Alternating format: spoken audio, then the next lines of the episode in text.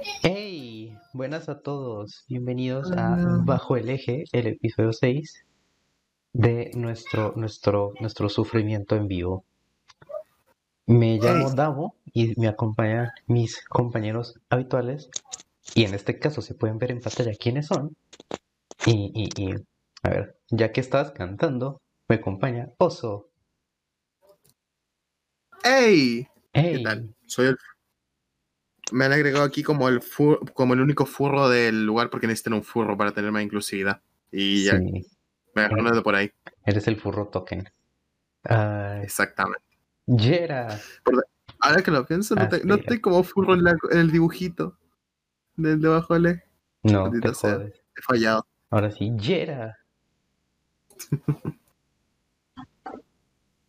Bueno, Yera no. Mili. Hola gente, ¿cómo están?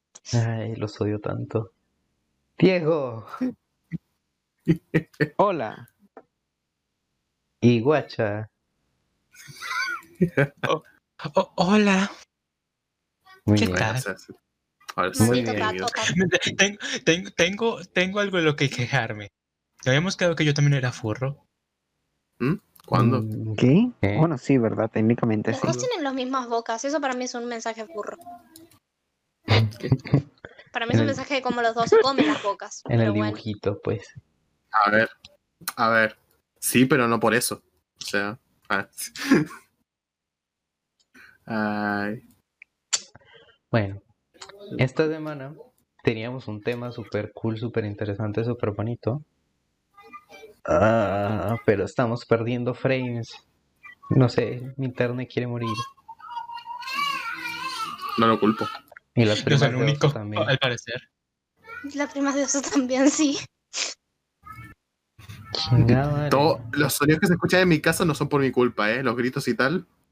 Que A ver. quede claro. A ver, es es- No es- mientas. ojalá, ojalá no sea por tu culpa.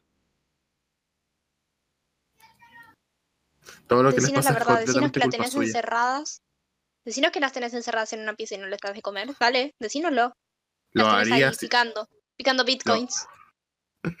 A ver, si pudiera tenerlas encerradas, ¿tú crees que se escucharían? O sea, no. Las tengo lo suficientemente alejadas como para no escucharlas en mi vida. Así que evidentemente no. Ay, víctimas. Ah, ¿Alguien se las quiere llevar? tengo el internet. quieren de adoptar. Oh, no. Eh, no sé, ¿me pasas tu cuenta y la intento a transmitir yo así o algo? ¿Cómo que mi cuenta es la cuenta el eje?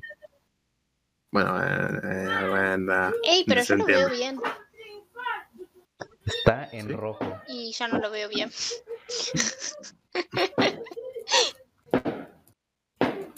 Bueno, son problemas técnicos. Puede ser Twitch, puede ser cualquiera. Pero, No, Pero- es, es definitivamente mi internet. pero man, que, están poniendo fuegos artificiales aquí en mi casa, porque justo ahora, Dios. entre todos los momentos del día, o sea, A ver, es viernes, oso. pero igual, Exacto, hay que festejar que es viernes, viernes de podcast. ¿te imaginas? Está- están todos escuchando el podcast y una perdona están celebrando, así como, eh, así como, Juaco. La idea, no sé, bueno. Ok, ya, Ay. ya se estabilizó. No, no, ya volvió a quedar, volvió a quedar en rojo. Muy bien, ya me da igual. Que, se, que, que sea ya es culpa de Tigo. Demanden a Tigo, nuestro. Que se pudra. Ay, bueno. Si, Este- quieren, si, si quieren mejorar la calidad de este podcast, síganos y, y para que consigamos el afiliado. Para que consigamos sacar a Davo de Latinoamérica también. A, a, a Davo, a todos. Primero a Davo, que Mm. es el que está haciendo los streamings. Después los Ah, bueno, demás. sí. A ver. No, pero no le íbamos a sacar primero a Diego, que es venezolano. Exacto. Pero, A a ver. ver, es- esto es como un juego de gestión de recursos. O inviertes en, en lo que más lo necesita, o inviertes en poder generar más recursos. O sea, Así que- Pero le podemos mandar a Diego y que Diego haga el stream. tú- No, me, me- vas a poner a Diego a, Diego a administrar algo. No, es verdad, no le podemos dar la cuenta. Oh, es verdad. Ay, Mili, terrible que te hayas olvidado de eso. Exacto. So- sobre todo No, tú, es que mi cerebro. Bueno, sí, entre lo todas las olvidé. personas. Lo olvidé, pero bueno. Mm. No sé, no podía hacer nada.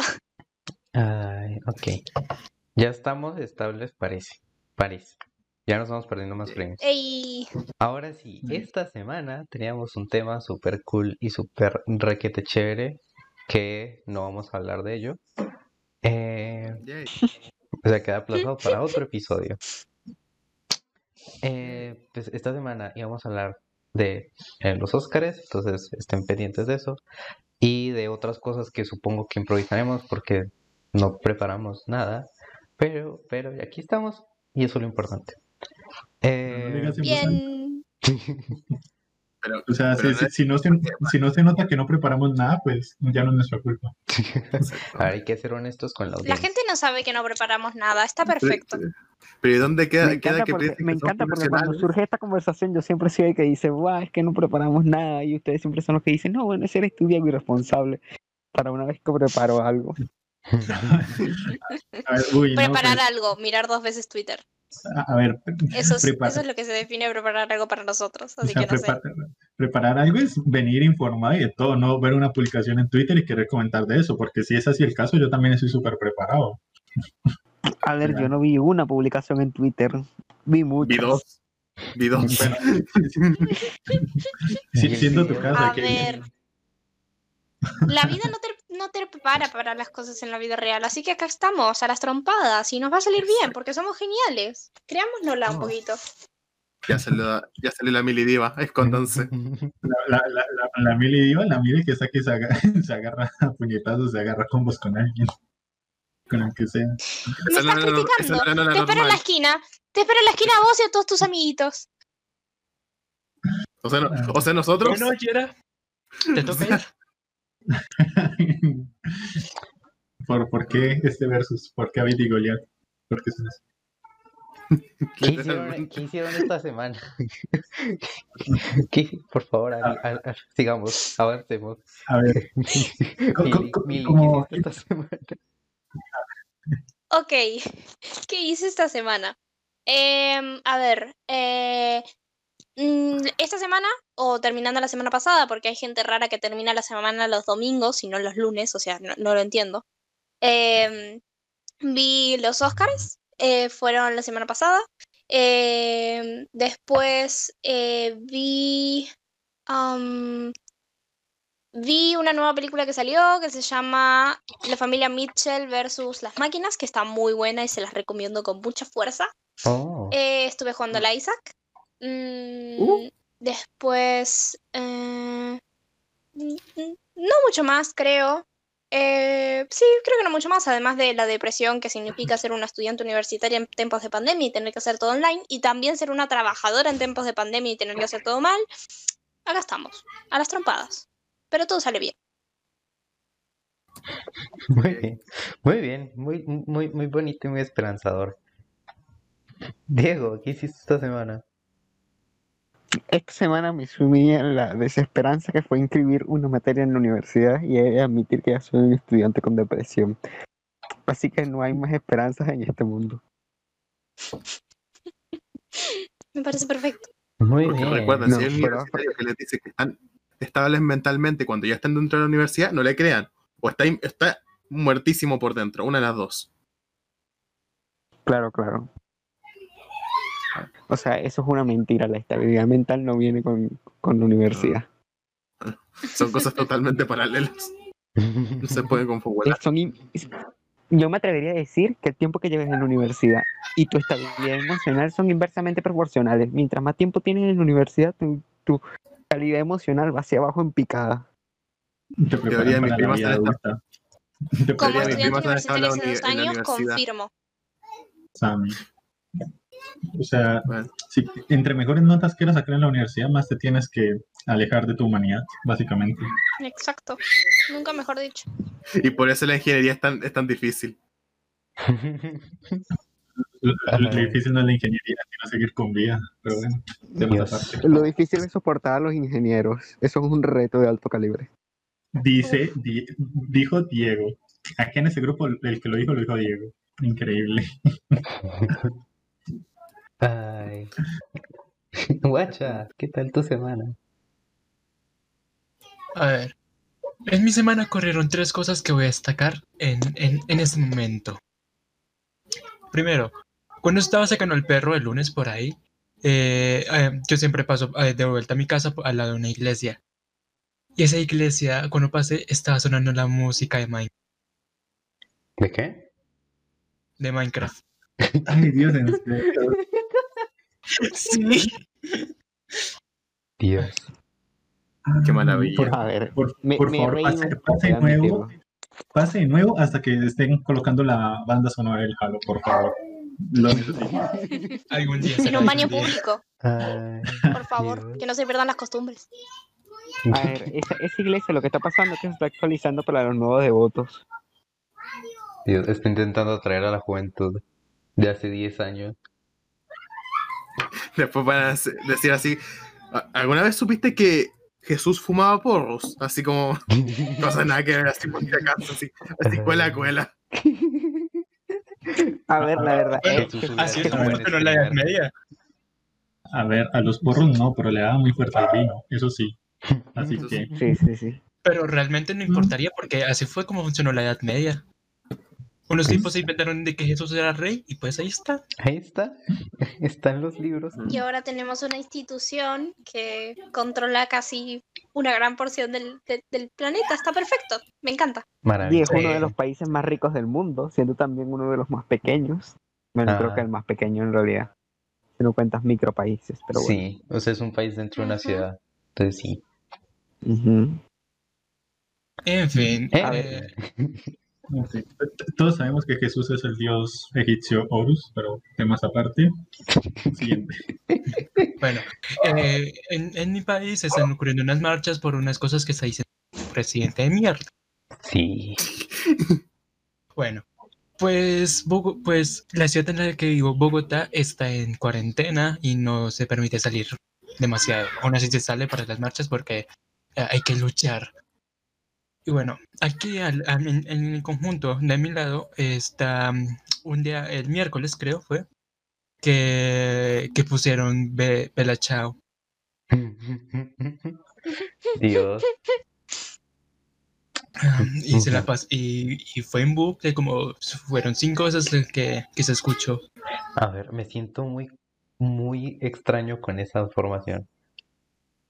Porque la canción en sí es, o sea, sí pega, pero la forma por la que la gente la conoce, pues no pega. Sí, totalmente. A ver, pequeño, pequeño momento informativo. La canción Bella que se hizo famosa por la serie La Casa de Papel, que independientemente de la calidad de la serie, la canción es muy cool. La canción en sí fue escrita por, por los soldados partisanos que pues eran el ejército revolucionario en la Italia fascista. Entonces por eso la canción pega. Lo cual, pues, pues, pues, pues, pero la casa de papel, pero ah, bueno, no importa. Que creamos que lo están usando por el trasfondo antifascista. Creamos, tengamos un mínimo de confianza por esta gente. A ver, en parte lo usan por eso. Creo que ellos se definen como un grupo que va en contra de los sistemas y por eso van y roban un banco. Así que vamos a confiar en que lo hacen por eso.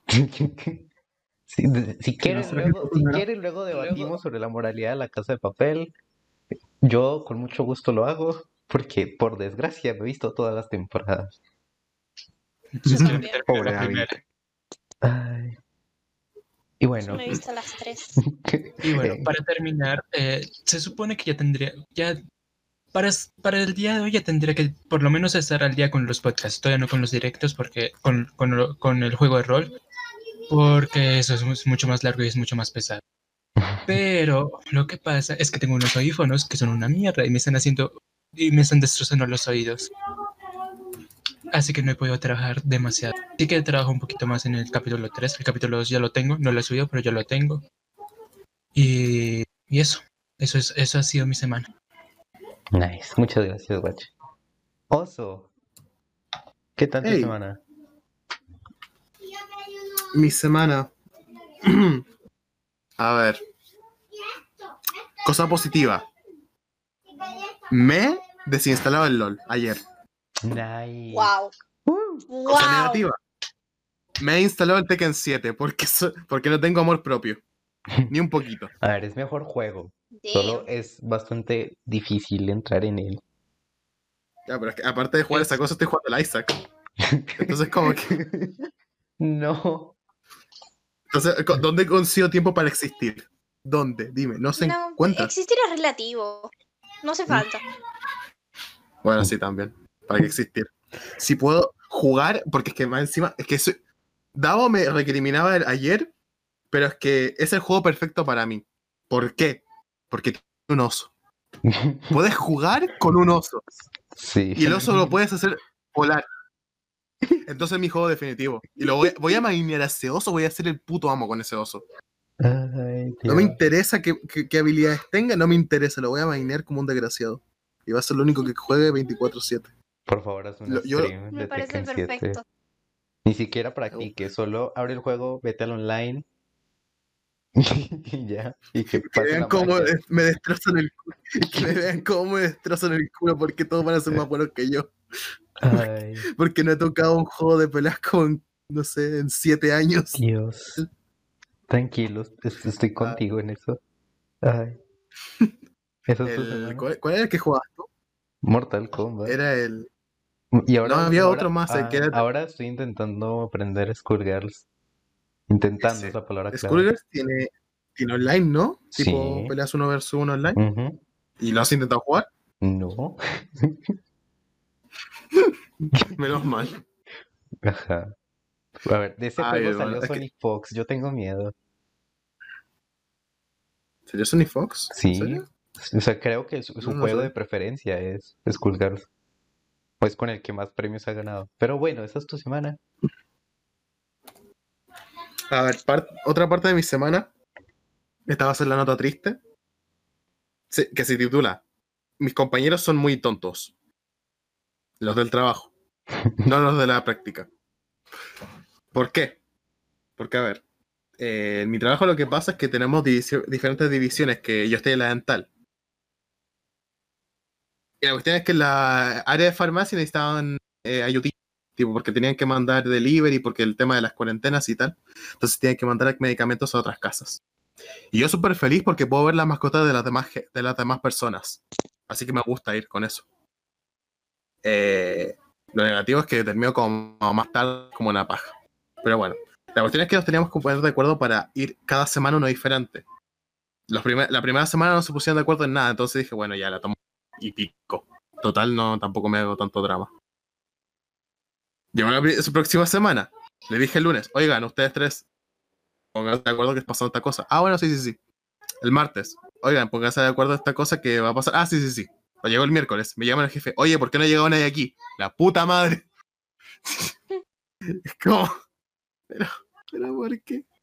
Y como yo era el que estaba de mañana, pues tuve que ir yo. Bueno, esa fue la nota, la nota triste. del día. Y no sé, ¿qué más ha pasado? Eh, me he reventado más a Isaac, he desbloqueado cositas. Y eso gusta, Nice. porque Buena por eso. funciona mi alma. Más que nunca. Eh, ah, me he estado viendo la. terminando las series de, de los de Marvel de Netflix. Nice. Que, a ver, que para mí están de puta madre. No sé cómo será ¿Cuál estás la. Ahora mismo me estoy viendo Defenders, porque. Defenders, que es como el crossover de todos. Claro. Eh, antes, me estaba viendo Luke, Luke Cage, pero me aburrió, me aburrió bastante. No Mm. te voy a mentir. Mm, O sea, llegué como al capítulo 4 y fue como. Man. Fue eso. Justamente eso. Gracias, Juli, por representar mi odio. ¿Y cuál te parece que es la mejor de todas por ahora, por las que estás viendo? No sabría decirte. Es que con las tres me la he pasado bastante bien. Yo creo que el público general lo que dice es que es Daredevil, pero no lo sé, porque no vi ninguna. Ay. Es que Daredevil Jessica encuentro. Ay, sí, es que es como complicado. A ver, Daredevil creo que es como la que tiene eh, todo más equilibrado.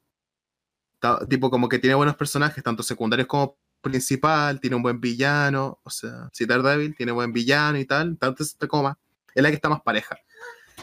El tema.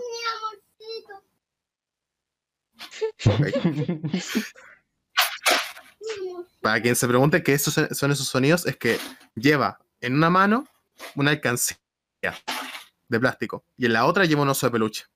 ¿Por qué? No entiendo. Pero bueno. Acaba de robar un banco con su amigo el oso. Esa es la respuesta obvia. Probablemente sí. Lo peor es que lleva un traje que parece el de la casa de papel. Dios. Cuando te vuelvas millonario, pasar más, pásame unos dólares. Dale, no seas malo. Ahí, ahí fue. Ha huido. Bueno. eh, eso pasa con Daredevil. El tema con Jessica Jones es que encuentro que tiene el mejor villano de, de Mm. toda la, de todas las series. David es que- te amo. Dios. Es que lo hace de puta madre, hermano. Lo hace de putísima madre. Todas las expresiones que de verdad parece que está puto loco. O sea, es que me- a mí me gusta un montón y el personaje en sí, el, el villano, da miedo. O sea, Sí. si no fuera porque la tipa, la tipa da, esta es como súper poderosa y, y aunque así, eh, esta, cosa, esta serie perfectamente se podría poner como una serie de thriller, de Mm, terror, sí, así como... Pero perfectamente podría darlo, porque el tipo da miedo, da mucho, da mucha cosa.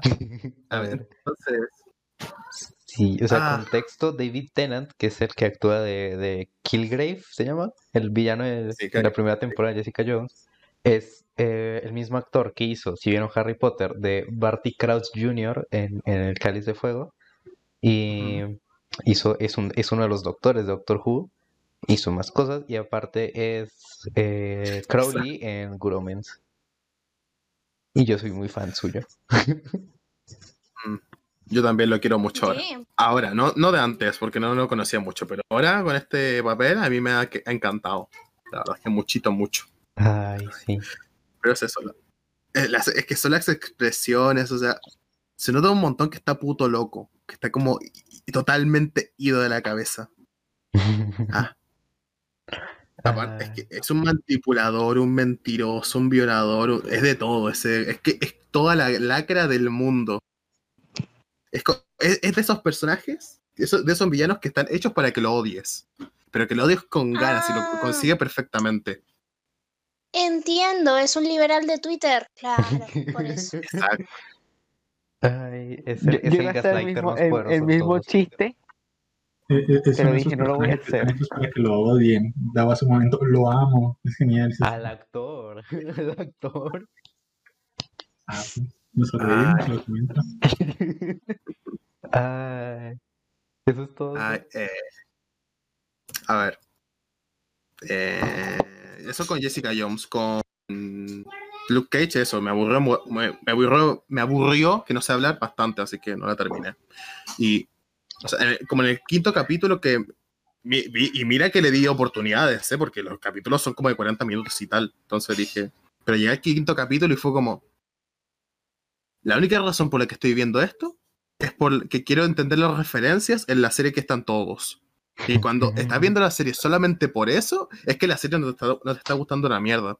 Fue básicamente lo mismo que me pasó con Ant-Man 2 en, en el MCU. Porque Ah, Ant-Man 2 como Mm. que yo la vi mucho porque, bueno, habrá que verla.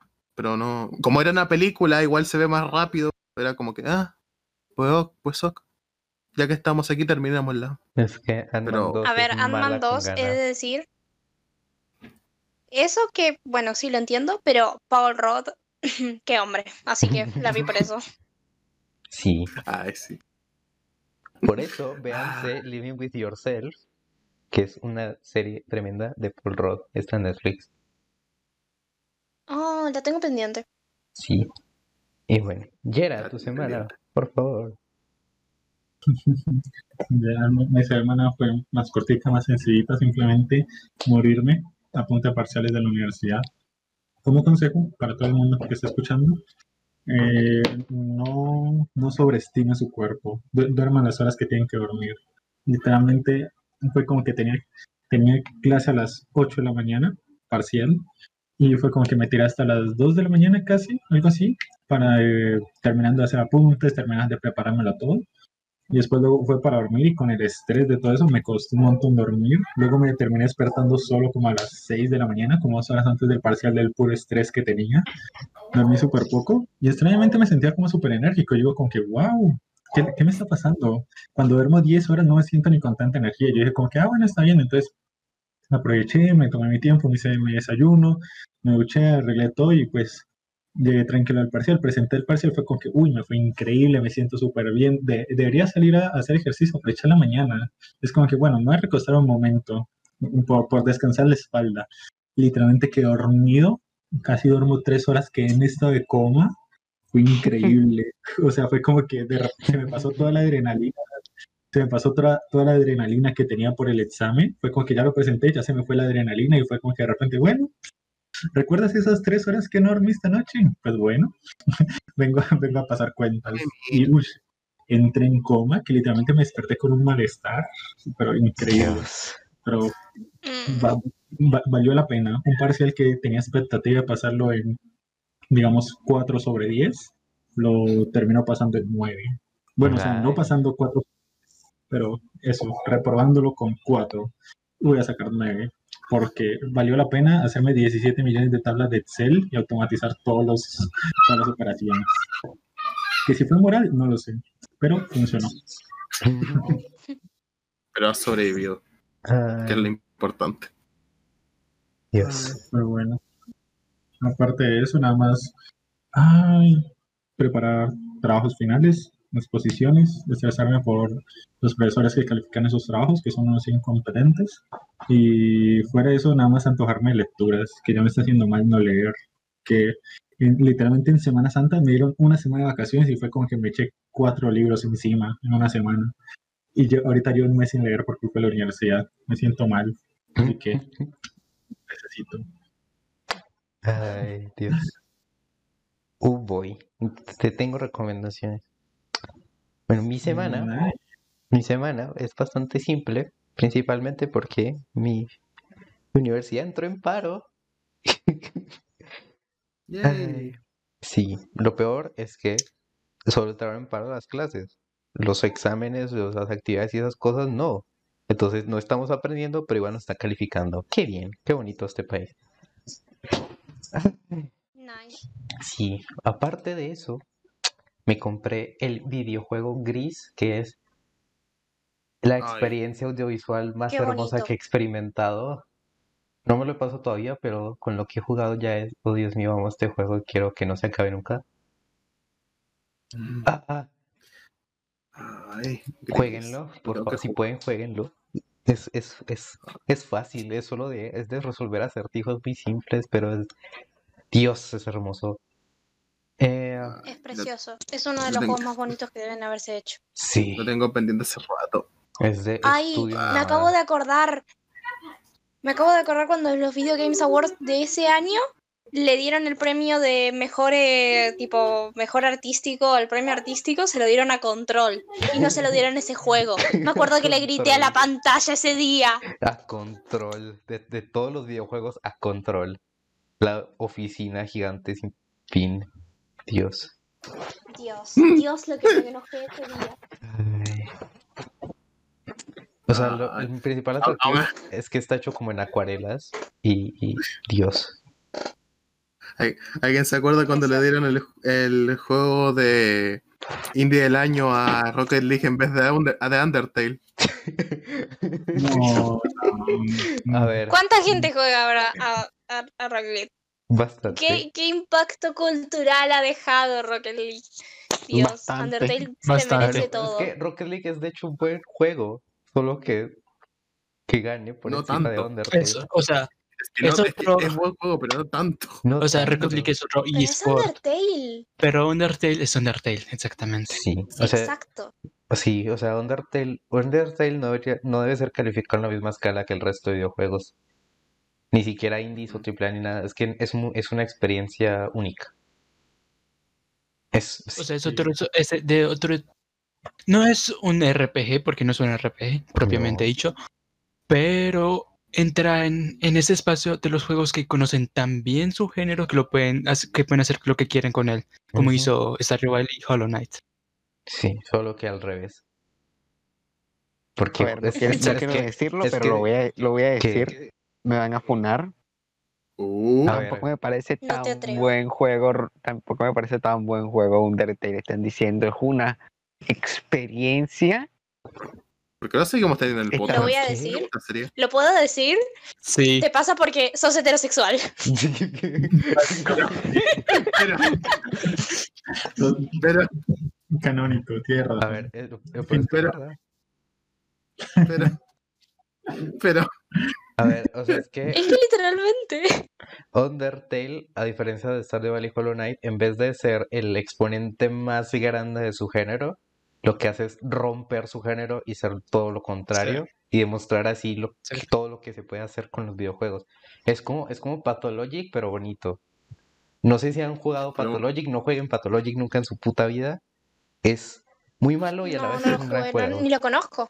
Si por un momento pensé que iba a ser, por un momento pensé que iba a decir como pato juego. No. Yo también. A ver, Doggy Pensé que es estabas un- hablando del juego pato juego. súper genial. Yo lo amo, es muy bonito y muy divertido. Y, y- pero Pathologic es, es un juego ruso que es, o sea, lo han descrito, el video de H. Bomber Guide de 2 horas y 10 minutos que he visto dos veces, lo describe como un simulador de dolor. Porque ese juego se burla de ti y te, te, te clava tres puñaladas en el costado por intentar disfrutar de él. Pero ese no es el punto. Jueguen Undertale y no le hagan caso a Diego porque, porque es Diego. Eh, perdón, Diego, o sea, yo, yo te quiero, pero tienes, tienes a veces unas hot takes muy extrañas. Exacto. Concuerdo con él. Concuerdo A con, ver. con el antirruso. con No el comunista. No se puede negar la importancia cultural de, de Undertale. Y sí, es muy famoso y sí está bien hecho. Pero me parece que, o sea, estoy, estoy diciendo, no estoy diciendo que no me parezca un buen juego ni nada. Estoy diciendo que tal vez le están tirando demasiadas flores para lo que es. Pero ah, eso también puede ser ¿Tú porque lo- llegaste tarde a, ¿Tú lo viste a- a su, o lo a su por tu cuenta? Lo vi. Ah, ah, amigo. Eso, Mm, a ver. Y también puede ser que lo, que lo hayas descubrido bastante más tarde que el resto de nosotros. Que Sí. eso ya, ya, ya llega con su... Capaz. Está sobrevalorado. O sea, Diego, Exacto. Pues, o sea, en algún momento intenta jugarlo por tu propia cuenta, con audífonos, sin pensar en nada más. Y porque es diferente. Verlo y jugarlo con cualquier videojuego, la experiencia es diferente. Por algo son cosas lúdicas. Mm. Ay, estoy de acuerdo con. Y es que te pega diferente, digamos, si lo conociste cuando ya todo el mundo habló de Undertale, ya lo sobreanalizó, pues capaz te, te valía pito. Pues, digamos, yo en mi caso mm, fue, eh, lo vi por un youtuber que literalmente lo, lo jugué en inglés, pero no se iba traduciendo al español. Entonces, eh, yo no había visto nada de ese juego en español, porque todo estaba en inglés en ese momento, y pues a mí me repegó. O sea, yo me vi ese vide- es- esos videos porque yo conocía al youtuber, pero no tenía ni idea del juego. Y nada más lo empecé a ver, fue como que no, top it, no quiero saber más, lo necesito jugar, necesito. Y no vi nada más del juego hasta que lo tradujeran y poderlo jugar, porque en serio es una experiencia hermosa. La música también es hermosa y, y- y si me ponen la música, la música ambiental, les juro que me ha hecho chillar nada más de escuchar esa La banda sonora es una locura. Dios, estoy muy tentado por Cuando- hablar te quiero. Cuando estás entre, cuando estás yendo desde el pueblo hasta el pueblo, hasta el pueblo Timmy, el de, el de los perritos, no me acuerdo cómo se llama, y ves Sí. todas esas luces como medio fluors y, y escuchas sonar, empieza a sonar como esa música y ves que te está persiguiendo Undyne. Ay, Jebus, piel de gallina. Ay, no. No, a, a mí me ponen la musiquita de la casa de Toriel y chillo. No sé, me da algo. Ay, me acabo de acordar. Cuando tú estás en la casa de, de- del fantasmita, Snoop, eh, Snoop, me sale Snoop Dogg, ayuda. Napstablook. Napstablook era, ¿no? Napster, loco, Y creo. dice, bueno, vamos a existir. Y se pone la música y empieza a ver como una galaxia y estás como tipo, eh, ¿por qué vivimos? ¿Qué existimos? ¿Qué es vivir? Y Ay, es como, esa, esa parte la amo. Ese ¡ay, momento es como, Dios, me ese momento es como que esto es del juego, lo estoy viendo yo, o estoy Dios. alucinando. A ver, una hot take de mi parte que la canción de, de, de Nastablock, o sea, de la, de la pelea que hay en el principio, la pelea entre comillas, y la del muñeco poseído, es mejor que Megalovania. Sí. La del muñeco poseído. La del muñeco poseído es buenísima. La del muñeco poseído. poseído es buenísima. La, la de, uy, para mí una de las, al menos a mí la que más me gusta es Spider Dance. La de... También, también. ay, Ah, no sé, yo después, yo he visto como tantos eh, versiones cover y AMVs de la canción esta del M-Bot, creo que se llamaba. ¿Cómo se llamaba? Metatron. En, en botes, en de, La de Embot. Skyward. En voz de Ah. ¿verdad? Traumatizado con ese bicho. Con ese Metatron. bicho M- asqueroso. M- M- Sí, M-Bot es un personaje de Sanderson. Ay, Para, los digital. Ay, Ya, es- ese- esa cancioncita yo la tengo pegada en, el- en mi cabeza y la quiero, me gusta demasiado. Death by Glamour. Sí, esa misma. Ok. Es, es au. muy genial. Toy Fox, o sea, Toy Fox es un, es un compositor, ¿no? Y se dedicó a hacer videojuegos porque le dio la gana. O sea, es músico. Sí, o sea, o sea, es muy probable que haya dicho como que, bueno, tengo estas canciones maravillosas, voy a hacer un juego sobre ellas. Bueno, eso le pasó al me- chabón de Geometry Dash. Me, Y mira, acá estamos. me, me- me encanta esa gente que, que dice, "Ah, soy bueno en la música, pero eh, me, da, me da pereza seguir con esto. Hagamos un videojuego, como le pasó también al creador de Friday Night Funkin'. Ay, también, Dios santo. Dios, es que- La, la pollita que tengo de no, poder, no haber podido hablar de ese juego en su momento. Podemos es hablar una de ese juego en cualquier O sea, momento. Sí, se puede hablar y además que ahorita está en Kickstarter. O sea, no, no, no creo que vaya a morir demasiado pronto. Sí, ¿De no, o sea juego que, están hablando? que quería hablar de ese juego antes de que fuera más popular, porque ahora está siendo genial por la comunidad de mods. Sí. Un juego llamado Friday, eh, Friday Night Funkin' es genial, es literalmente, mecánicamente es súper sencillo. El juego es el típico juego este de, digamos, rítmico de, cuatro, de las cuatro flechas, que tienes que Ajá. presionar la flecha en el momento. Es así, pero tiene una música increíble que literalmente me encantaba. Me escuché la banda sonora en bucle y cuando me escuché, me cansé de escuchar en bucle, le, co- le conté a Wecha el juego y es- la escuchamos los dos en bucle juntos durante otra semana. ¿Es, es la del, ¿Es la del meme? ¿Esa? ¿Cuál? ¿O no? La del meme es muy poco descriptivo, pero sí la Wow. también. Wow. Exactamente, ¿Qué juego ese no es meme. un meme? Ay, a ver. Lo- que, los persona- los- que los personajes hablan como Sans No. de... ah, eh, Top. Me pasó, es, con ese juego me pasó como Helltaker y es que antes me salió R34 en Twitter que el juego en sí. Entonces yo no, no tenía ni idea de qué era. ay, no, No sé qué es, pero ya le dediqué una paja, así que vamos a jugarlo. Ya llegado al punto sin retorno. No afirmo ni desmiento nada. ay, ¡Ay, Dios. por favor! Bueno, el hecho es de que prueben ese juego, eh, luego es- podemos hablar un rato en profundidad, pero es un juego maravilloso, literalmente ar- arrancó y sigue estando en Newgrounds, de un señor bastante genial, se llama en Twitter eh, Muffin Ninja, y unos numeritos que ahorita no recuerdo, y básicamente eh, eh, va siendo como por zonas, entre comillas, básicamente cada nivel, cada personaje, entre comillas, contra el que te enfrentas, son una semana. Entonces, semana 1 es tal ese personaje, semana 2 es otro. Y pues, digamos, cada personaje tiene de a dos a tres canciones. Y es muy genial porque ese señor es básicamente un criado en Newground. Eh, le gusta mucho hacer referencias a cosas de internet. Y es muy maravilloso porque tiene referencias muy buenas. Ahorita la última semana agregó los Tankmans. eh, a- bueno, a Tankman, que es uno de los pers- el personaje de Newground por defecto Ujú. cuando, cuando aparece el loguito de Newground, que aparece un tanque, pues Sí. un- hace muchos años un usuario creó una serie con base de ese personaje. También luego metió otras referencias, digamos, metió en una semana metió a unos personajes que son los Spooky Boys, de básicamente el Señor Pelo, que esa semana es increíble. Habló con Señor Pelo, eh, Señor Pelo le hizo las voces de los personajes.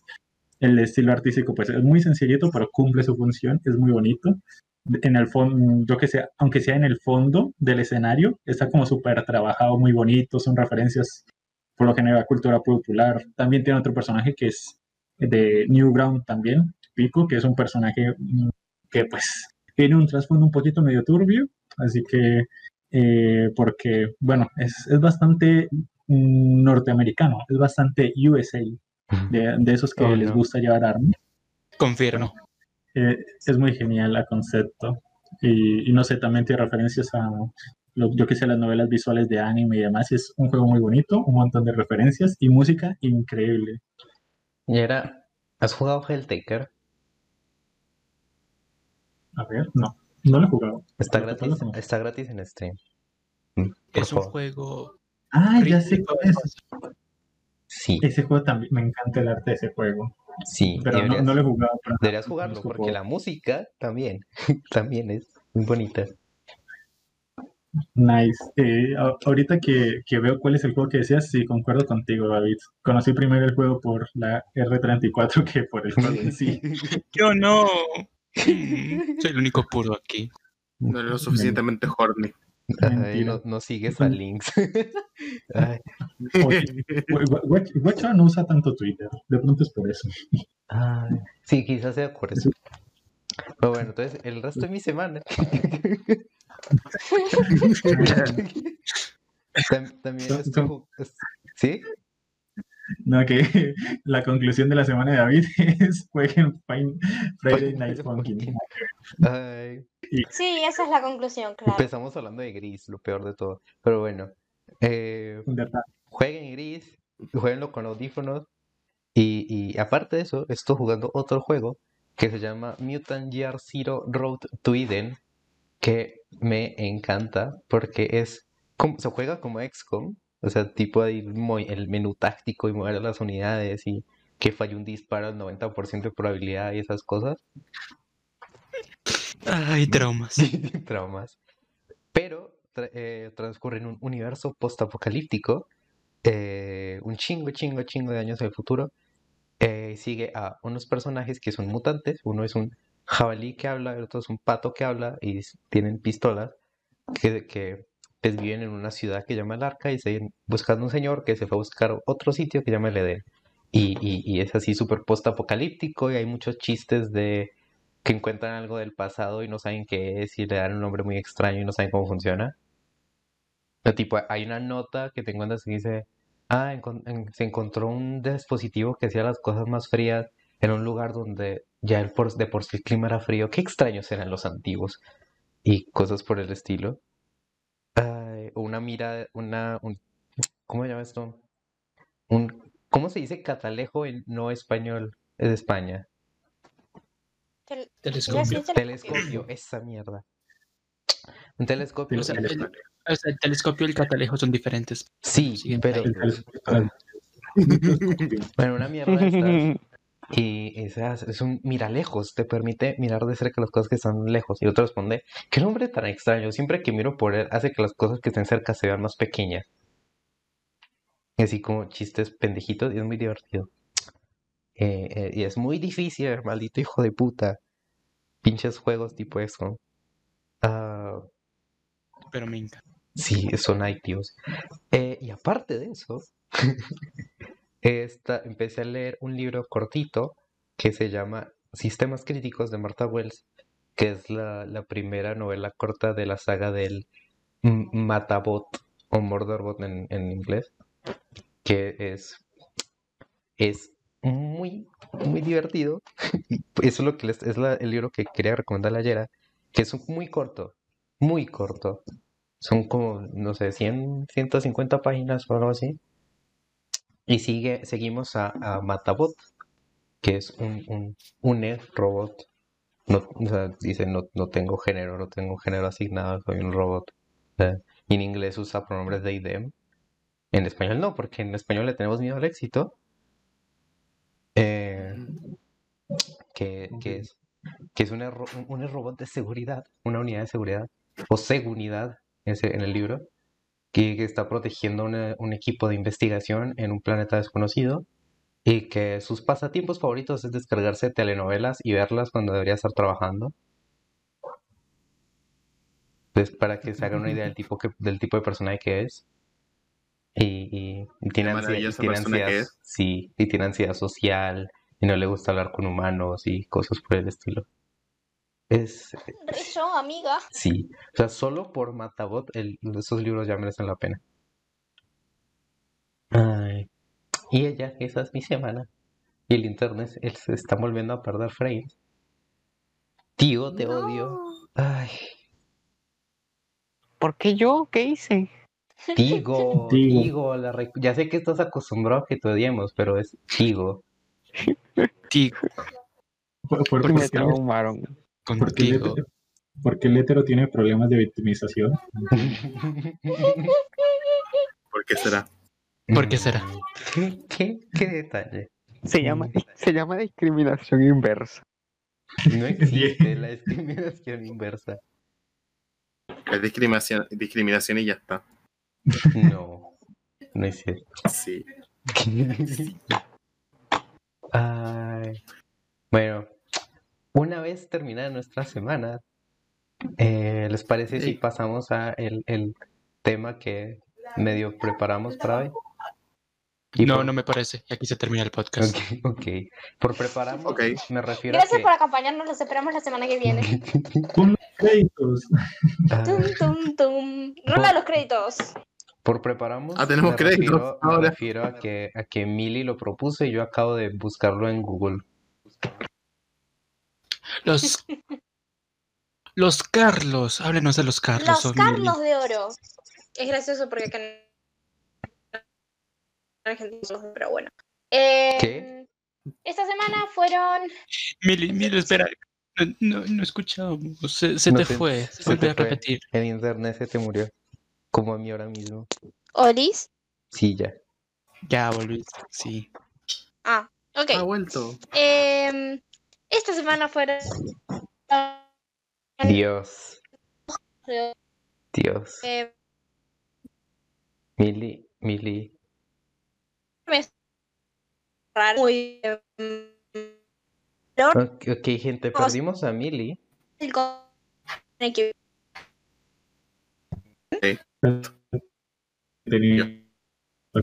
Ay. No, de hecho no perdimos. Yes, yo No. sé que tú me estás escuchando. murió. No fue Mili, soy yo.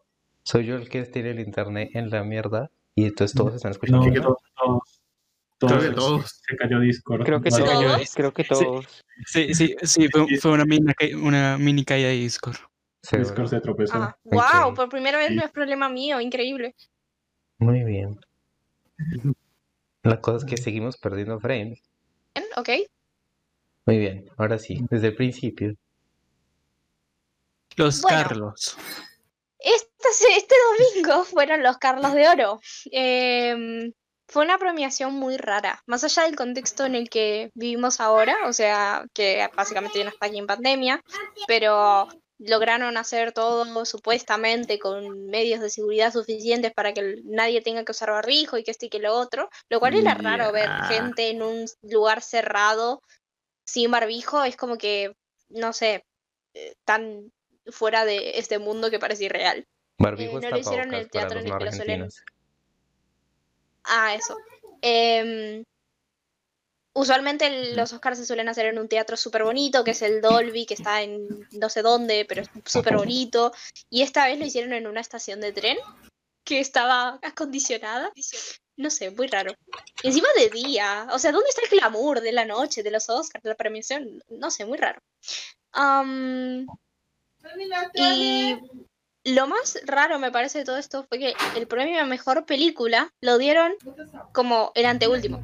O sea, dieron, a- terminando la premiación, dieron premio a mejor película, premio a mejor actriz y premio a mejor actor. Y terminaron con premio a mejor actor. Yo no lo entiendo. O sea, creo que toda la gente mira los Oscars para ver cuál es la mejor película del año, cuál es la que hay que ver. Y no cierran con esa premiación. Me pareció rarísimo, pero bueno. No sé quién la habrá hecho. Pero bueno. Hubo un poco de. de. eh, no quiero decir bardo, porque no es bardo, pero a ver, el año pasado perdimos a un increíble actor, que es Chadwick Boseman, que es el que hacía de Black Panther, y ah, estaba nominado a Mejor Actor. em, cuestión que es raro, o sea, siempre lo veo como algo raro, que nominen a alguien que ya no, no está entre nosotros como mejor actor y le den ese Oscar post-mortem. No sé, siento que es como un poco lúgubre. O sea, dale un actor, dale un- una estatuilla por el reconocimiento, pero no, no se lo des. O sea, no, no lo nomines. Dejas en una situación medio rara a todos los otros que están nominados. Eso es lo que pienso yo, no sé. Y bueno, eh, no, no ganó. Eh, no me puedo acordar ahora del actor que se llevó el premio, pero ganó el que actúa en después, después vamos por todos los premios individualmente. Sí, em, ah, eh, Anthony Hopkins es el que se llevó la estatuilla mejor actor por el papel que hizo en The Father. eh, encarna a un señor que em, sufre de, de Alzheimer. Para mí que lo hace buenísimo. Esa película te destruye, te, te hace verga. em, y para mí se lo super merece. Am, en mis opiniones personales, siempre miro las, los premios Oscar por em, el premio a mejor película de animación porque soy una entusiasta de la animación y es un género que me gusta mucho. Y había muchas películas bonitas nominadas. No Yo hinchaba spoilees, porque gané una después, película. después vemos los premios individualmente. Esta vez sí lo dejamos Ah, para el final, perdón. Mili. Ah, perdón, perdón, perdón. Eh, bueno, en la opinión de la cosa general, bastante aburrida. Eso es todo. Y que me pareció súper rara. Pero bueno. Sí, Pero ahí está. ok. No sé. Yo, opinaría, pero es que no lo vi. Ok, No sé, ¿alguien- no, alguien creo que no viste va- ningún. Ninguna película, o sea, yo tampoco he visto casi ninguna película que hay aquí. Ay, o sea, ¿les parece, digamos, por los premios individualmente? Y Mili nos dice qué piensa porque probablemente es la única que sabe que- de qué rayos están hablando. La, Entonces, ¿para qué querías? No tengo algo que opinar para todas las premiaciones. No soy tan poli- polifacé- poli- polifacética. Poli...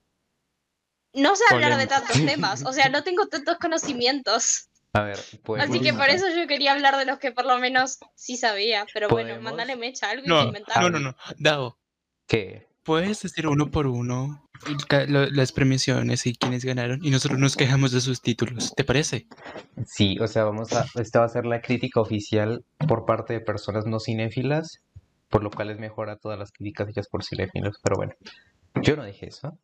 Eh, Y si son cinéfilos pretenciosos hombres, mucho mejor, seguramente. sí, Ya. Entonces, como debería hacerse, vamos a dejar mejor película para el final y vamos desde el menos importante al más importante. Todos los premios son importantes y todos se merecen reconocimientos y esas cosas, ya lo sabemos. Premio menos importante. Llegas a empezar a decir primero el de animación y te trompeo la cara, ¿me escuchaste? Sí, No, el, el pri- el primero es mejor actriz femenina. Mejores Sí. efectos visuales. Ay, Jesús. Si le pones importancia a Ganó unos Tenet, premios, ganó Tenet, ¿verdad? intentan, Sí, ganó Tenet. Ganó intentan Tenet. calificar arte. Eh, Yo creo que ese premio, el del Tenet, fue súper de consuelo. Tipo, hey, hiciste una película y sos Nolan, así que te vamos a dar el premio. Toma, Sí, Mejores- se, se mejor, actriz, mejores cosas visuales. A A ver, es Christopher Nolan, sabemos que le mama ese tipo de películas. O sea, hizo Interstellar, hizo El Gran Truco, hizo, Yo- eh, pero es digamos, que, El Origen, las de Batman. Le encanta lo visual.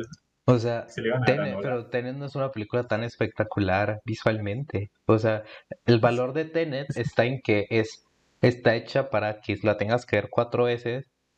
Y eso, eso sí, es un coso de marketing. O sea, lo hizo demasiado complicado a propósito porque le dio la gana. Pero bueno, la cosa es que Tenet está compitiendo no, sí. contra Love and Monsters y, la, y otras tres películas que una de ellas es Mulan, entonces se dan cuenta del, del nivel de este premio.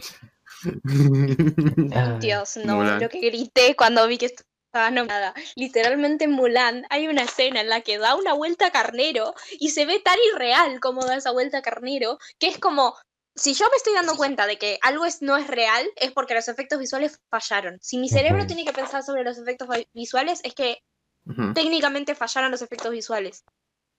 ¿Cómo, cómo está nominado? sí. A ver, mira, Miri, yo te el- voy a explicar aquí el problema. Lo que pasa es que tú Dime. no tienes todo el lore. Mulan es Matrix 4. No es cierto. Es Es la verdad. versión de Matrix, es la versión de Matrix que ocurre en China. A ver, Diego. A ver, Diego. A ver. Te podría empezar a debatir de la filosofía de Matrix y cómo la primera película es una metáfora de la transición de los de las directoras, pero no lo haré. Eso iba a decir. Eso, eso iba a decir, para, para otra sesión. Podemos hablar explícitamente de, de, de de la metáfora de. Matrix. Ay. También. Ay, O sea, la cosa es que no, ustedes no han visto Love and Monsters, asumo, aunque les haya dicho ya cuatro veces que Yo las sí. Ok, Yo sí la vi. Los monstruos Bueno, están muy miento. bien hechos. No la vi completa, la vi más o menos desde la mitad hacia adelante. ¿Por qué? ¿Por qué? Es que la estaban pasando por... mi- No, mi madre la estaba viendo. Yo fui a preguntarle una cosa, vi que estaba interesante y me quedé a verla. Ahorita, ¿desde qué parte empezaste a verla? Desde que... Más o menos... Antes de que se separara del, del viejo y la niña. Ok. Entonces, esa película, o sea, los puros monstruos, es, o sea, Dios, o sea, está, el pinche, la pinche rey, el pinche gusano reina, ese pinche mundo está mejor hecho que toda la película de Mulan. O sea, se ve más detallado, se sí. mueve con más fluidez, se siente que está ahí, se siente que es, es muy feo, pero a propósito, porque es un puto gusano gigante, pero bueno. Esa película debió haber ganado Cabe efectos recalcar especiales. gigante. Sí, todos los animales son gigantes ahí, menos el perro, tristemente. ¿No era solo los de sangre fría? Los que se volvían gigantes y monstruosos. Creo que sí, pues, es- pues sí, o sea, reptiles, insectos, crustáceos. ¿Peces? Sí. ¿Los peces son de sangre fría? No sé. Bueno, eso, o sea, la película es muy cool, véanla, es muy divertida, no es material de Oscar, porque ni es un thriller, ni es un drama, ni está basada en hechos reales. Entonces, por eso, pues simplemente por eso ya no podía ser nominada a ningún otro premio Oscar. Eh, pero debe haber ganado mejor efectos visuales. Pasando al siguiente premio. Mejor maquillaje y peluquería. Sí. ¿Quieres decir los nominados Yera. y el ganador? Ok, los nominados son Emma, que no la he visto, Billy, una elegía rural, que no la he visto, Mank, que no la he visto, y Pinocho, que no la he visto. Eh, Hicieron un remake live action de Pinocho este año, el año pasado. Sí. Al parecer. Dios, Yo también recibí la misma sorpresa cuando vi los nominados. la reconcha. Eh, Y ganó, espera, y ganó Ma Rainey's Black Bottom, Sí, ¿Por qué esa, se- por qué Es esa me un- suena? porque es no película. porque está, es de Netflix y es un película. Sí, es un película. Em, a ver, a mí esta, esta categoría me dio un poco de, de, de contradicción personal, porque Emma es un periodrama, periodrama por definición de periodrama, o sea, es como una película muy de... Está basada en el libro de Jane Austen super clásico, entonces es un periodrama como Orgullo y Prejuicio. Em, y a esas películas yo les tengo mucho, mucho, mucho más cariño que quizás a, la otra película que está basada en los años 30 y que también tiene un maquillaje buenísimo y básicamente cuando se trata sobre una una mujer de, o sea, en una hace una performance, por ejemplo, y se nota cómo el maquillaje se va haciendo mal por la, o sea, se va arrugando por, por la transpiración y cómo el, el peinado se va cambiando y es una locura. Pero Emma es tan estéticamente bonita, con los rulitos y los bonetes, y es como, pero también es bonita. O sea, el premio se lo super merece, pero el otro es como, dale. ¿Sabes qué? Al menos, al menos Cosmi está de acuerdo contigo. Bien, me siento bien. Aprobación, está bien. Aprobado por Cosmi. Dios. Muy bien. O sea, no tenemos nada más que añadir porque Pili es la única. Bueno, Yera, Yera, ¿tienes algo que opinar? De estas seis Eh, películas que, cinco películas que no has visto probablemente. A ver, eh, Emma la conocía, pero también por lo visual, de haber visto Frames. Pero no sabía lo que era y no sabía que estaba nominada y es como que con- seguramente. seguramente. O sea, sí. O sea, en, en realidad, las dos las conozco, pero por Frames y por ver cosas de Twitter, porque me imagino que Emilia le habrá dado retweet como la maldita Sí, porque es. básicamente todos los días le doy RT porque alguien pone una, un- una captura de pantalla que es asquerosamente bonita. Vean Emma, es muy bonita la película. O sea, ign- ignoren la historia, simplemente véanla y digan, ay, mira qué linda que es Pon- Anya Taylor. Uy, soy lesbiana. Y listo, Pónganle mute y busquen una playlist de música clásica en YouTube o Spotify y disfruten de los visuales. Exacto, literalmente, para eso también vale la pena. Sí, li- literal visualmente es como, ay, capaz sí, por, si, si la categoría se llama eh, maquillaje y peinado, pues capaz. Emma perdía. Sí, Bueno, sí, es. Sorry. Eh, entonces, como que si lo planteas así, está bien que Emma perdiera, pero es que Emma es un viaje soto y tiene unos colores muy hermosos, me encanta. La, la quiero ver nada más para eso. Es un viaje. Y sote. películas desde cuándo. Ojalá, o sea, es de esas Y habló el películas que yo estoy colombiano, seguro o sea, él sabe de viajes. No, o sea, lo digo en serio. O sea, no, no, no, no, lo digo por decir. No, sí. Lo, lo decía en serio. Ay, Pero bueno. ok, pasamos al siguiente premio. Sí. Ok, mejor diseño de vestuario. Eh, dominados, Emma, Uf, un, un period drama. Eh, ha hecho el, el premio anterior si era maquillaje y pelo, perdón, ya era. Perdón. Eh, Ah, mejor, ahora sí, mejor diseño de historia. Ah, Emma, que es un period drama. Mank, que es un drama sobre la creación de, de Ciudadano Kane. Pinocho, que es, supongo que un period drama. Pinocho. Sí, cuenta como period drama, no sé. Y Mulan. No, no. Y Mulan. Uf, Pero ganó, Otro ganó Ma Rainey's Black Bottom de nuevo. Merecido, la verdad. claro. Es que acá estamos en el mismo debate de la categoría anterior. Se lo super merece porque está basada en los años 30 y sí la ropa es de los años 30 y sí se nota que está inspirado y sí bla bla bla bla. O sea, se lo, se lo reconozco que el premio se lo super merece. Pero es que Emma es un periodrama y los vestidos de época tienen una superioridad estética y moral que no debe ser combatida. Pero bueno, otro debate para otro momento. Eso es un gusto personal. Si yo fuera de la academia iría y diría, hola Emma, te doy todos los premios que hagan falta. Ay, ok. Pasamos al siguiente, el siguiente premio. La moraleja esta semana va a ser vean Emma. Vean Emma, vean Emma y todos los premios drama. O sea, empiezan por, por prejuicios y prejuicios y van bajando. A ver, pregunta orgullo, orgullo, orgullo, orgullo y prejuicio. Bueno, sí, por eso es mi película favorita. Ok. Uh, Mejor montaje. Los, los, los- Uy, lo presentó Harrison Ford. Harrison Ford. Nice. Eh, está El juicio de los siete de Chicago. The Father. Ujú. Nomadland. Nomadland, perdón, no sé leer. Y Promising Young Woman. Pero ganó Sound of Metal. La única película que conozco que sé de su existencia es la de los siete de Chicago y no lo he visto. Sí, por dos. Ok. Em, básicamente esta, creo que esta categoría coincide mucho con el de mejor película. Eh, si quieren les hago un pequeño resumen de cada una porque estas son las que más se van a repetir a lo largo de todo y creo que está bueno que lo sepan. Eh, Nomadland es la película indie independiente del año, todos le van a aplaudir porque es única y diferente y todos dicen, oh, wow, qué buena película, oh, sí, yo soy una cinéfila de culto, me gusta. Como Em, Lady Bird. Un popular opinion. ¿Cómo? Como Lady Bird. Sí, pero Lady Bird me gustó, entonces no te voy a decir que sí. Eh, Pues independientemente de que sea bueno o no, es la que usa la gente para hacer mamona. exacto. Bueno, pero esta, tengo un montón de problemas personales con la película, que cuando lleguemos a categoría de mejor película hablamos.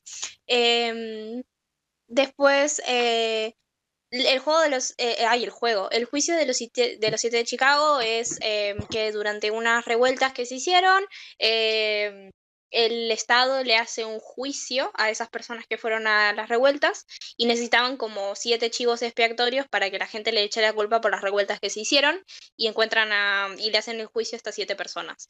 Eh, o sea, es una película de juicios y dura dos horas. O sea que el 90% de la película pasa en una corte y básicamente yo les puedo asegurar que esta película se siente como si fuera un corto de 15 minutos. Es una película tan dinámica que me vuelve loca y por eso creo que casi siempre digo que este, este, esta categoría en particular, la de montaje, debido a que es, no, no quiero decir que pasa rápido y que es como ver un MV de, de, de- de un anime, pero, Pero me gusta tanto como- como... No, no, claro, no es así, pero se siente así. Em, The Sound of Metal. The Sound of Metal se trata de un baterista que se queda sordo y mm, va a una a un lugar como un pueblo de gente en la que todos son sordos y empieza a intentar acostumbrarse a su nueva vida. Es una locura, está buenísima. Eh, obviamente se merece el premio porque es- está muy buena y realmente se ve. Yo esto lo digo con completa ignorancia, no soy acá la número uno, ¿eh? Pero simplemente es mi opinión personal. Así que, bien, se lo merece y por eso está buena. Eh, y me olvidé cuáles son las otras. ¿Cuáles son las otras? Ah, Vamos. a ver. Ah, The Father y Promising Young Woman. Peque- Eh, eh, The peque- Father. a ver, pequeño inciso. Con, el- con el- la hipnosis última que nos diste, lo ¿La único que qué? puede pensar es ¿La qué oso? hipnosis, es hipnosis, ¿no? La hipnosis. La hipnosis. Hipnosis. o hipnosis. Se escucha- Oso, se escucha transferirme dólares. Oso, oso. Yo ¿conoces- transferir todo. ¿Conoces la palabra sinopsis? Ah, sí, sinopsis. Ey, no le burlen, yo también soy así, disléxica. Sinopsis, no sé, una wea así. Bueno, ya. Con esa sinopsis, eh, lo primero que se me vino a la cabeza es Kimi Nayo, Irina Nayo. Sí. No. Pero acá el drama personal es con la depresión, no es con. Bueno, ahí también es con la depresión. Pero acá el drama personal es con, con aceptarse a uno mismo. Y bueno, ahí también ese es el drama. es diferente, está encarado de otra manera, ¿ok? Aquí es metal. Acá es metal. Claro, acá es metal. Esa es la única diferencia que tiene con un anime de 2014. Nice. Qué, bonito. Ay, me, me- me duele que esta referencia no la haya hecho Diego, pero bueno. Diego Todavía está llorando por, lo que, por cómo termina. Ah, ¿verdad? ¿Verdad? Me acabo de acordar. Que hijo de. Qué pero qué desgraciado. Ver, es que ustedes también, ustedes, ustedes, ustedes me tienen a mí de super otaku, yo no soy super otaku tampoco. Ya, el ya. No. que va por la sexta vez de su serie favorita de anime de 400 episodios. De Vaya. 200 episodios. Apenas es otaku. Eh, El que el podcast pasado llegó, no, es que me leí 11 tomos. Uf, esa semana fue reproductiva. No. 11 Es que- libros, querido, ajá. 11 libros. Ah, Ajá, ah, bueno, es sí, que, a 11 ver, a libros, ver, no tomos, cierto. a ver, a ver, a ver. A ver. Yo, yo no estoy diciendo que no sea otaku porque lo soy. Yo lo que estoy aclarando es que ustedes me tienen en una estima otaku demasiada alta para la que soy. O sea, ustedes me ponen en nivel 5 de 10 y yo soy un 4, un 3. Yo no vivo por el anime. Bueno, básicamente, En- pa- para, un- para una cosa en la que para, para una cosa en la que estimamos a Diego, Diego nos dice que no. Así que bueno. Después que por qué lo. Que sí. Pero bueno. Pero es que después hablamos de anime. Yo hoy voy a hablar de anime, tranquilos. De- No, no, no soy tan, no soy tan otaku. El tema que trajo esta semana Diego, anime. El tema que trae todas las semanas anime. Ah, A ver. En fin, continúa Dao. Em, Promising Young Woman la ignoramos. Muy bien. Em, mejor diseño y producción. ¿Por qué? Porque no la dijiste. Ah, eh, no, que después está. Bueno, Promising Young Woman es una película que generó controversia, porque había gente que decía que no se merecía ningún premio, porque es una película sobre una mujer que cobra venganza por em, su hermana, la cual sufrió un caso de abuso, y el responsable de ese abuso salió impune, entonces esta mujer va a cobrar venganza. Entonces, curiosamente, la comunidad de, que le gustan las películas, denominada cinéfilos, la cual está compuesta en su gran mayoría por hombres, fueron y dijeron, esta película no se merece esta cara acá, es parte de la agenda política. ¡No! Y así que bueno. Ay, y después dicen que Porque Gone recuer- Girl es su película favorita. Oh no, Oh, no. el arte es político. top, top 5 películas que acaban con final feliz. 1. Midsommar. Ay. Dígame que vieron ese tweet también, por favor. Sí, lo, lo vi. Sí, Ay, Muy bien, ahora sí. Mejor diseño de producción. The Father. My Rain is Black Bottom. News of the World. Tenet, por algún motivo. Y se lo llevó Mank. Oh, perdón. Mank. Que voy a A ver. asumir que es un buen premio. ¿Caigas? Sí, a ver, es, eh, ah, se lo podrías dar a cualquier película, porque decime, ¿qué, qué, qué premia esto? ¿Qué hace? ¿Qué dice? No sé. Sí, vamos, siguiente categoría. Muy bien. bien. Bien ahí, Mank. Nice. Mejor ¡Vamos! fotografía. ¡Uh! El blanco y negro, cinéfilo. Mejor fotografía. El juicio de los siete de Chicago. Judas and the Black Messiah. News of the World. Nomadland y se lo lleva una vez más Mank. Sí, blanco y negro. ¡Woohoo! ¡Vamos! A ver, es que de foto Es inteligente. está complicada. La- Es que la teoría de color es demasiado complicada. Hay que. Hay, hay que. Ah. A ver, la, te- la, te- No, la teoría no. del con- la color es complicada, pero tú sabes que es todavía más complicado hacer una película en blanco y negro y por eso merece puntos extra. A ver, me vas a decir, A ver, voy a no- buscar no- ahora mismo si The Lighthouse ganó el premio a mejor fotografía el año que salió. Y si no, su, su tesis queda refutada. A ver, mi, mi tesis es, no, no puedes reprobar en teoría de color si tu película no tiene color. Fin de mi tesis. No, Uh, no. em, Efectivamente, acá, curiosamente, no ganó. no, entonces no, tu teoría no funciona. Eh, en, esta, en, en esta categoría, curiosamente, estoy en desacuerdo. Porque Nomadland, a pesar de que no me gusta para nada, es una película súper bonita grabada. Porque está grabada con muchos tipo atardeceres y cielos bonitos. Y hashtag estético, wow, qué mal. qué- qué- frase poética. Y es muy, según tengo entendido, es como súper difícil grabar en exteriores y que esos atardeceres salgan bonitos y que todo sea como Ujú. súper tenue y súper... Uh. Eh, Mm. yo hice, he sacado fotos en exteriores y por lo poco que hice es difícil y es complicado porque una puta nube te cambia la foto y la siguiente sale la nube y te la vuelve a cagar y configuras 25 veces las cosas y todo sale mal. Así que si esa señora hizo toda una dos horas de película en, en exteriores, wow. Mis 10 es para esa señora. Sí. Nah. Pues, pues, es que es eso. Ahorita no recuerdo qué película es, pero sé que hubo una película que literalmente tenía una escena muy importante con un atardecer de fondo y lo tuvieron que grabar como entre siete días o algo así, un montón de días, porque es como que a la mínima que intentan tomar una segunda toma es como que no, ya se fue el atardecer, porque los atardeceres bonitos Sí. duran, te, te duran dos minutos. O sea, dices como que, Sí. oh, mira Exacto. qué bonito atardecer, sacas el celular y con tu celular latinoamericano que abres la cama y se tarda 15 segundos en cargarla, ya se fue el atardecer, ya no hay foco. Es horrible. No, es que no hay mentira más grande que llamar el atardecer de Golden Hour porque no dura una hora. O sea, es mentira. no es el Mentirosos. Golden Hour, Es el, es el amanecer. Que dura Acá aún menos. no, O Pero sea, si acá le decimos al atardecer al de Golden Hour. No, o sea, según tengo entendido, la Golden Hour es a las 4 de la mañana. Yo pensé que era de las 6 de la tarde porque es como el atardecer acá. Toda mi vida te juro que le dije Golden Hour a, A ver, al coso. Para, ahora, lo- ahora estoy esto. en modo depresión. No, ya, no, ya Golden lo estoy buscando, ya, ya, ya te digo. eh, ¿Ves? Ah. La hora mágica. La hora mágica es una expresión Ah. usada en el mundo de la fotografía que designa un momento del día que consta de escasos minutos, los que transcurren entre la puesta de sol y la totalidad Ok. oscuridad de la noche. Ok. Wikipedia, gracias por dejarme mal Wikipedia. mm, Hombre, David- mira quién te enseña una mujer. Uh. Ah, David, Ah, David, pero en inglés, ¿serio? en inglés dice, es el periodo del día eh, después del, del amanecer Bueno, o bueno. antes del anochecer. Entonces son los dos. bueno, ve, a- ve- ve a hacer tu podcast en inglés y chingas a tu puta madre. No,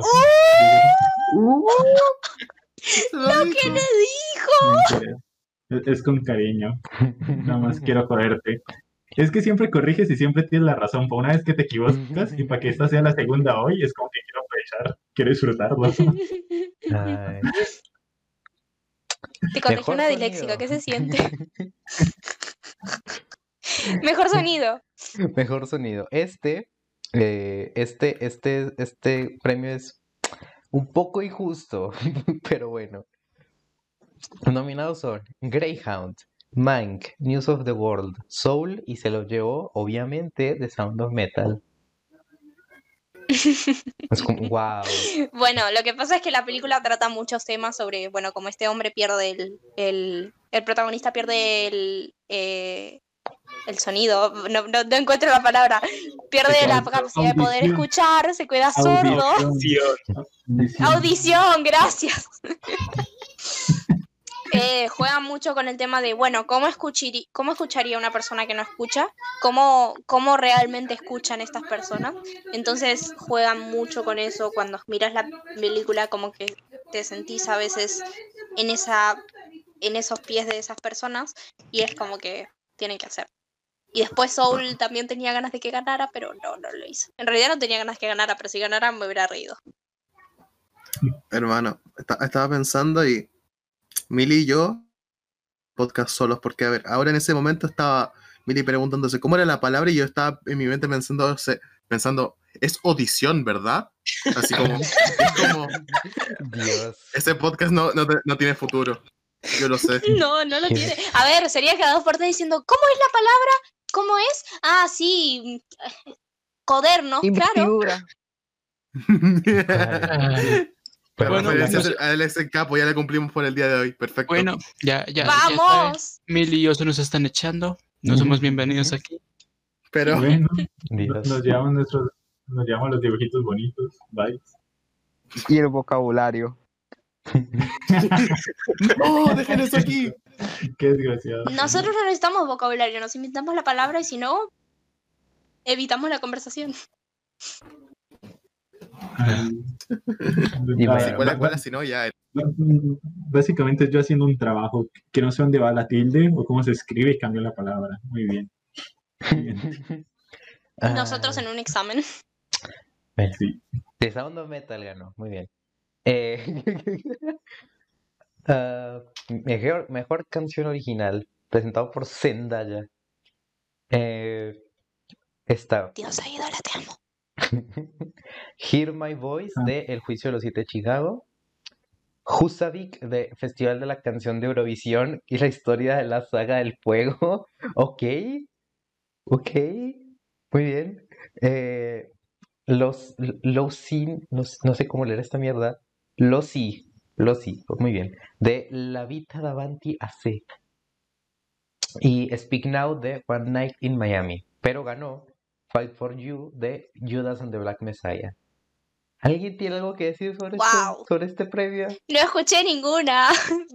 Y es A ver, gracioso la última porque canción de Ive está muy buena. usualmente. ¿verdad que sí?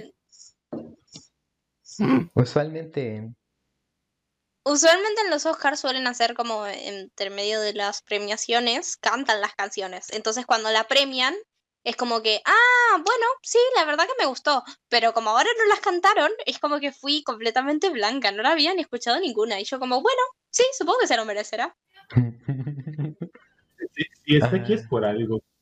a ver, Encima es triste, porque siempre meten por lo menos una de Disney. Y se les reba a Disney y listo, bueno, ya está. ¡Uh! Escuché la ganadora. Acá ni eso, todo mal. Disney sea un buen monopolio. a ver, yo creo que si la para el próximo año los Oscars no caen el día que nos toca partida de rol, podemos intentar mirar los premios desde antes y vernos todas las películas, al menos las que están nominadas. Deberían. Yo se los vine diciendo varias veces. Ey, ¿quieren mirar las películas conmigo? ¿Quieren mirar las películas? Bueno, Pero, a ¿Cu- ver, ¿Cuándo te, lo, lo ¿cuándo has poquito- dicho que no? O sea, ¿Cuándo te hemos dicho que no? Pregunta. Y yo, ¿y cuándo no lo me dijeron dicho? que no, pero no me dijeron, bueno, Mili, dale, lo hacemos. Pero ver, cuando, Mili, Mili, cuando lo dijiste, yo, yo te diría que sí. Básicamente soy la persona más libre de aquí. Mili, Los próximos Mili, Oscars, si seguimos siendo amigos, para los próximos Oscars lo hacemos. ¿Me escucharon ahora? Y, y voy a grabar esto y les voy a decir, miren el podcast. ¿saben tenemos tres meses intentando Mili. cuadrar para ver Moriarty y vas a decir tú que querías ver todas las películas de ¿Por los Oscars. Porque es ¿qué- un anime y, A ver, y el opening está muy bueno. Esas son todas las razones que necesito. Bien.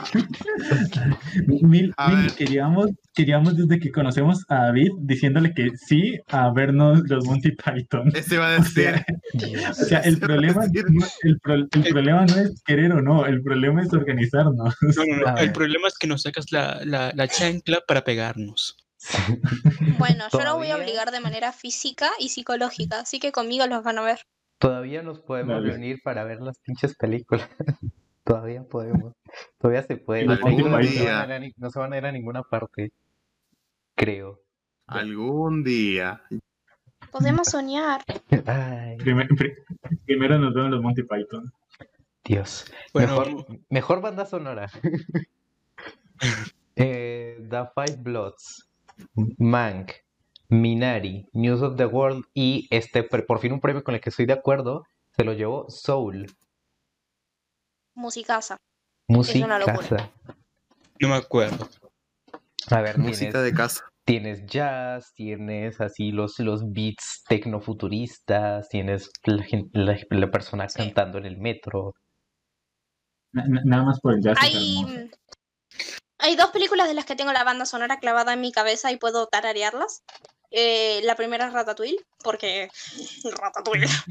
Sí. Y, la, y la segunda es Soul, porque literalmente me acuerdo de el chabón tocando el piano, me, me acuerdo de la canción que cae cada cuando cae ese plano astral, me acuerdo de la chica tocándolo en la escalera y es como, sí, Yes Queen, Me- dáselo todo. No el premio mejor película de animación, pero dáselo todo. Davo, cuando Eh, dijiste en eso de- las. lo del cantante en el metro, me, me, me acordaste, o sea, me vino el flashback de, del video de, de chileno. Ay, sí. Ay, Dios. Ay, Sí, es fantástico. Dios. Si alguien no lo ha visto, por favor, véalo. Ay. Mejor cortometraje animado. Ay, qué- Chile, qué país tan lindo que es. Como le quiero. Ay.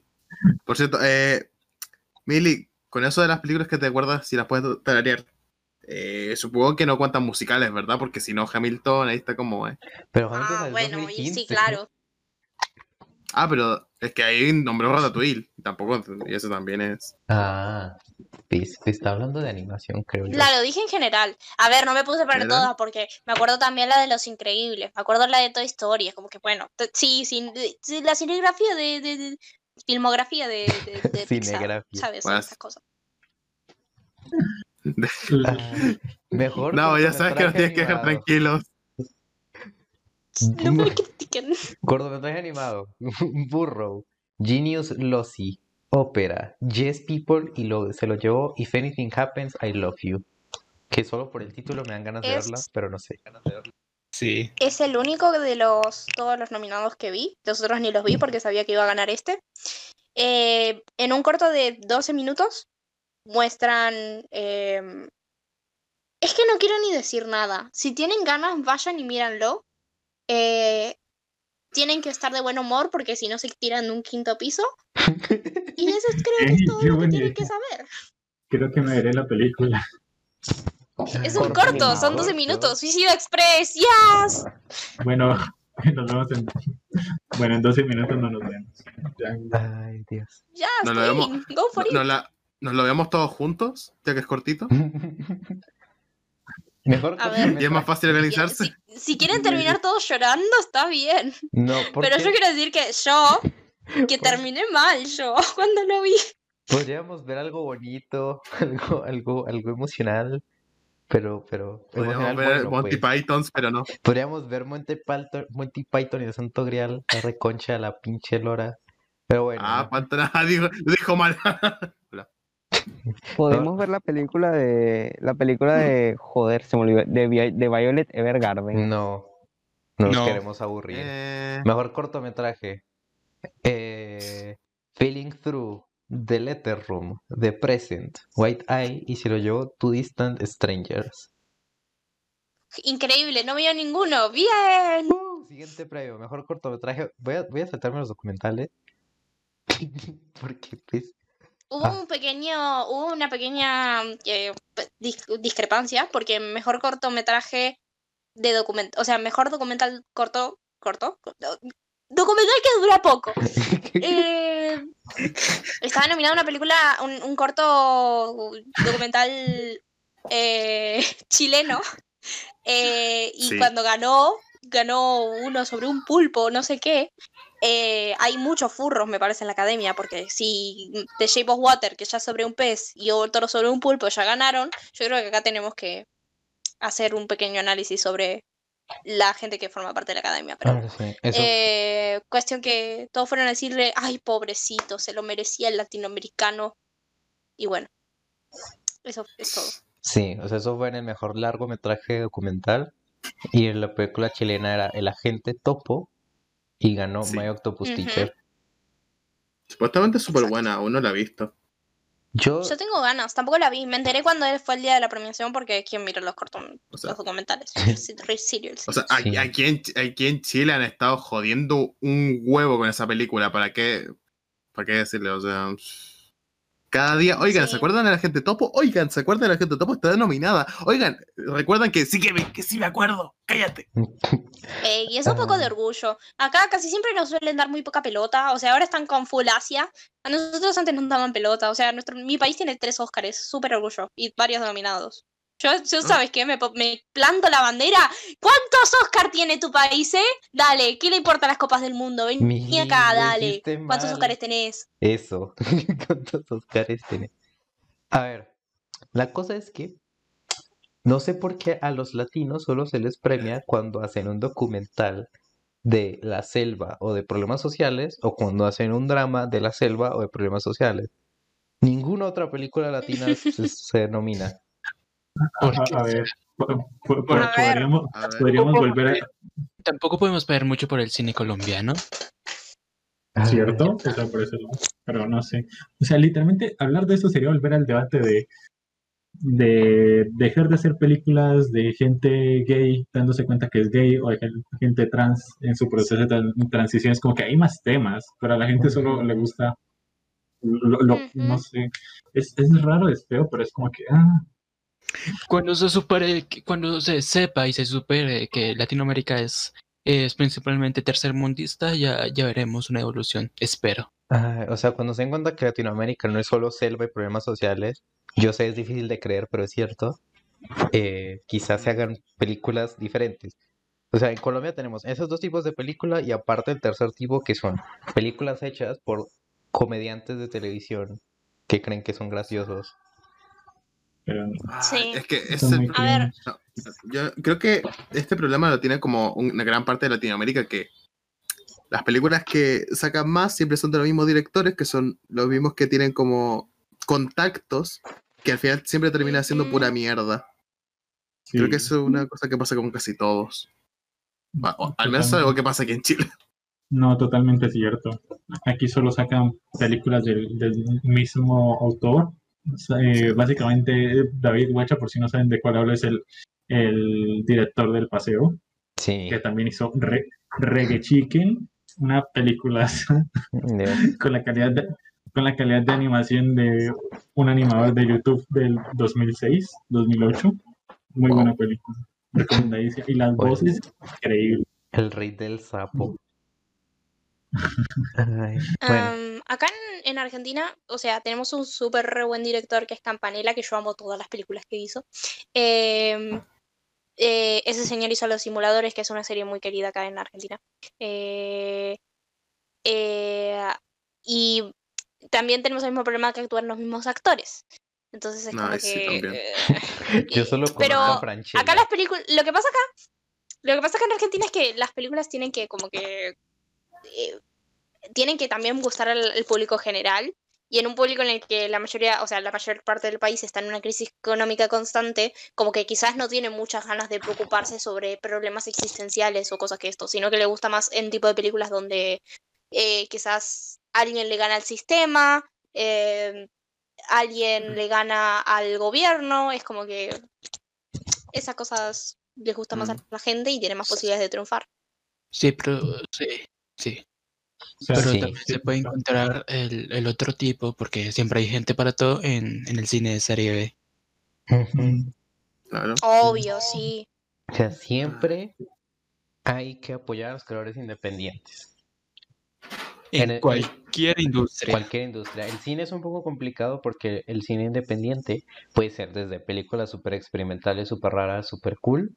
Puede ser eh, películas de estas raras, eh, no soy como las otras no soy como las otras películas.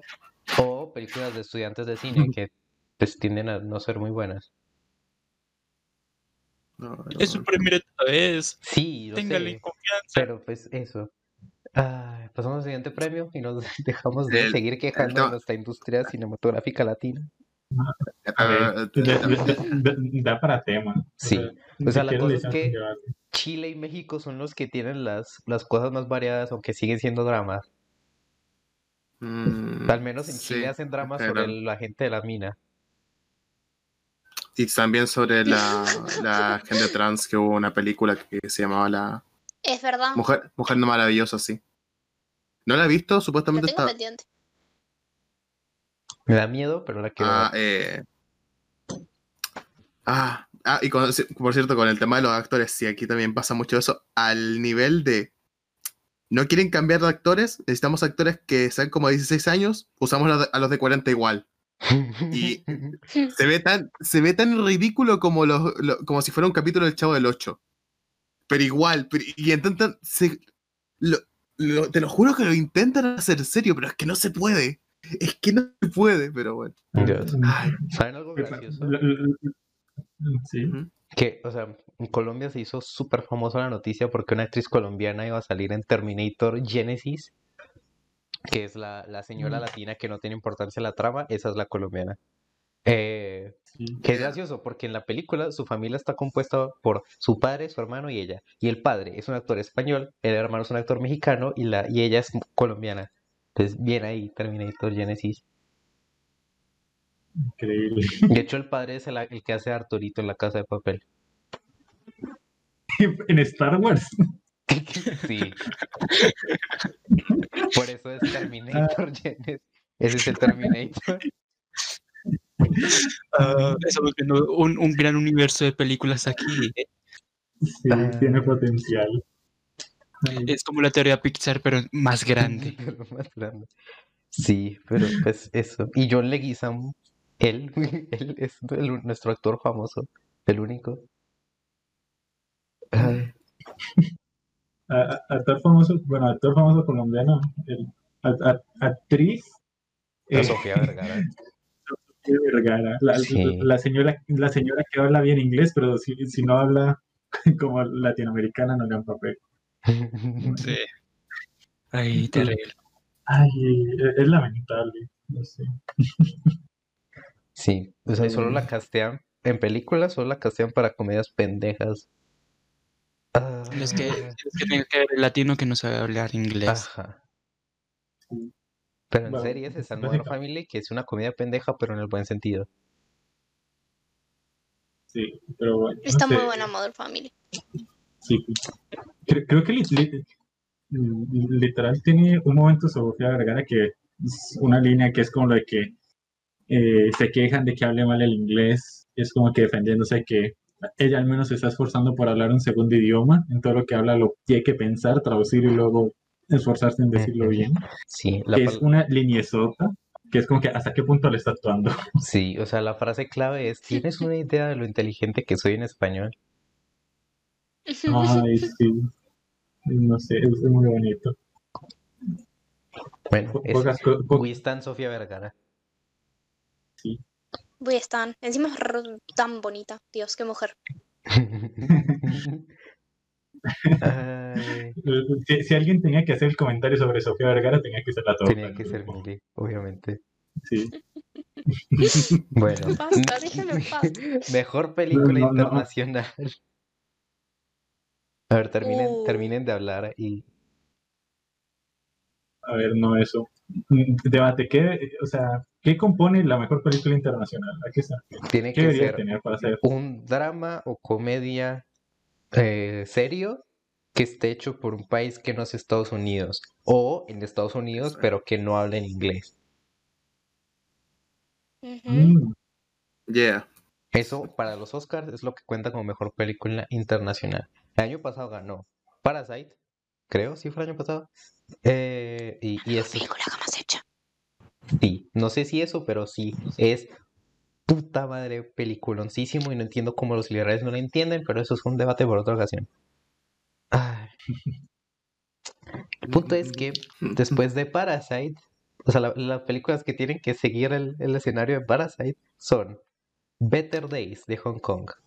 No de Hong Kong, pero se hizo en Hong Kong. Collective, hecha en Rumania. The Man Who Sold His Skin, hecha en Túnez. Y Quo Vadis Aida, hecha en Bosnia y Herzegovina. Herzegovina, no sé leer, Herzegovina. Pero ganó otra ronda hecha en Dinamarca. ¿Alguien tiene algo que Eh, comentar? es la única que vi, porque yo sabía que iba a ganar. Eh, no sabía, pero es básicamente la que más se rumoreaba que iba a ganar y la vi.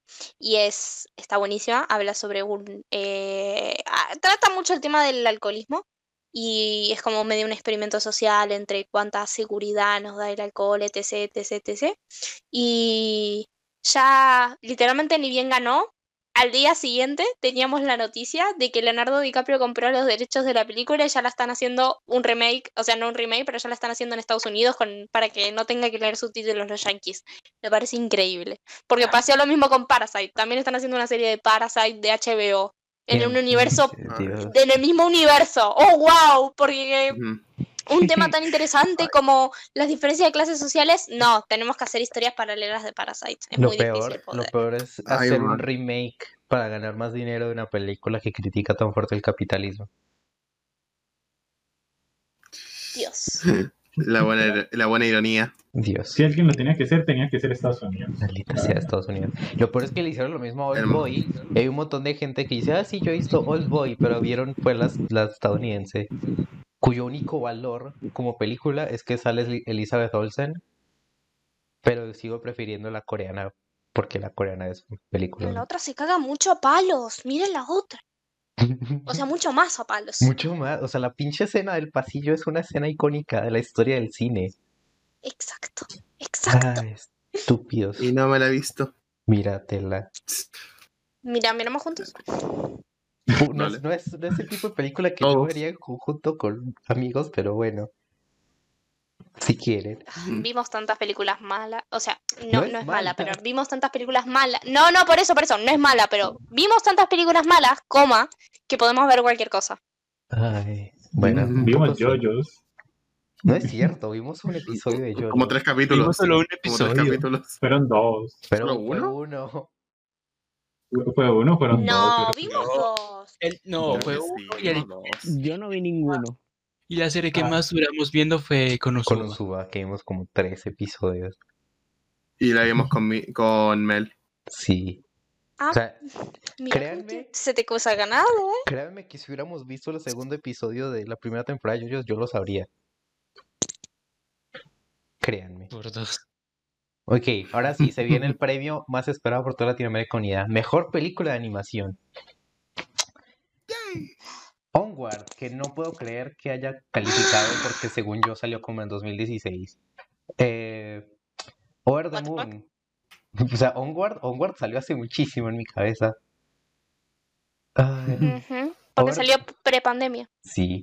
Over the Moon, que es la que debe haber ganado. Eh, A Shaun the Sheep Movie, Farmageddon. Y Wolf Walkers, que también es la que debería haber ganado. Pero Se te iba a pegar en si su no lugar, eso. en su lugar ganó Soul. Porque es Pixar, es Disney y tiene mucho dinero. Y si no les damos el premio, pues nos La dejan de voy a hacer corta. Yo creo que ya a Pixar, Disney lo deberíamos sacar de las nominaciones y dársela a cualquier otra película que no sea de Disney o de Pixar. Y se lo estoy diciendo y tengo ahora mismo, am, tengo cinco póster de películas de Pixar y de las 10 películas favoritas de mi vida, nueve son de Pixar y de Disney. Pero es tan injusto debido al, al, a cómo están planteados los premios de tal manera que Pixar no debería ganar, porque no tiene sentido darle un premio a alguien que es- está, cuyo podrían rearmar los estudios Pixar por premios ganados en todas sus películas.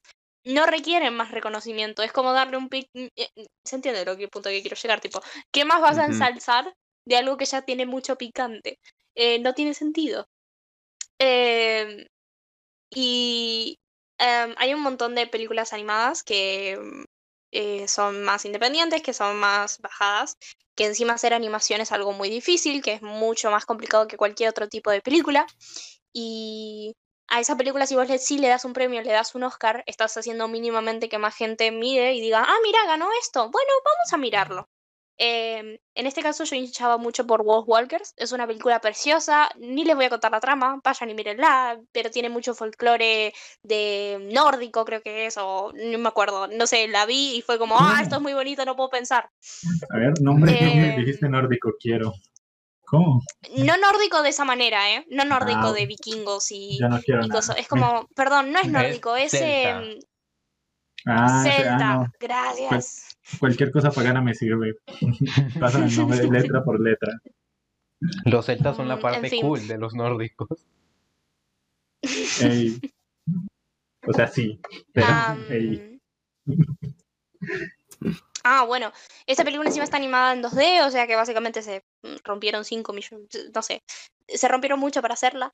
Se nota el calor, el cariño, el amor que le tienen, cómo juegan con a veces con planos y cosas raras, o sea, básicamente no es como, a ver, que Sol también se la jugó, pero es como que si vos sos un estudio multimillonario y te, te Mm. arriesgas en una película, no tiene el mismo riesgo que un estudio que encima lo hizo Cartoon Saloon. Cartoon Saloon es un estudio que de las cuatro películas que hizo, tres son, son fracasos en taquilla. Son muy buenas por las críticas, pero son fracasos por la taquilla. Así que si tienen un em, Apple Plus, eh, no, Apple TV creo que se llama la plataforma de Apple, mírenla, no sé cómo, pídanla prestado, pero mírenla porque básicamente estos señores siempre nunca reciben lo que se merecen económicamente por sus películas. Em, y bueno, nada. eh, siempre me enoja en estos momentos, tipo, que gane la película de Pixar y de Disney, a pesar de que Soul me cambió la vida, me hizo llorar, me replanteó un montón de cosas, pero es como que, bueno, te lo mereces, pero eh, eh, es como que haya ganado alguien que hace trampa, este es el sentimiento que tengo cada vez que se lo dan. Es como que sí, te lo mereces, pero a pesar de que te lo mereces, hiciste trampa para ganar, entonces es como que me enoja. Así que nada, es... Sí. Es, no sé, es trama de película de, oh, el, la escuela pública con el nuevo un grupo de baloncestos que reúne eh, chicos inadaptados y los une en un equipo de baloncesto y les enseña a ser una familia y tiene un trasfondo y un pasado tan bonito. Y luego está el equipo que pues tiene todo el dinero del mundo, que viene ganando desde toda la vida y pues enfrente pues gana el que viene Ujú. ganando de toda la vida. Y es como que tiene sentido, pero como que no sabe, no, no, no es victoria, no es victoria. Si, si es así, no es victoria. Es que sí. Sí, o sea, es que no, No, se puede competir con Disney cu- cuando hace buenas películas. O sea, si, si hubiera nominado a Onward, pues. A mí me gustaba Onward, pero pues. No es Soul. No, exacto. A ver, que este año, lo vengo diciendo desde que vi ambas películas, es un empate técnico. Sí, si ponemos solamente las películas y no todo lo que hay detrás, para mí es un empate técnico. Las dos películas son buenísimas, son increíbles y se arriesgan un montón.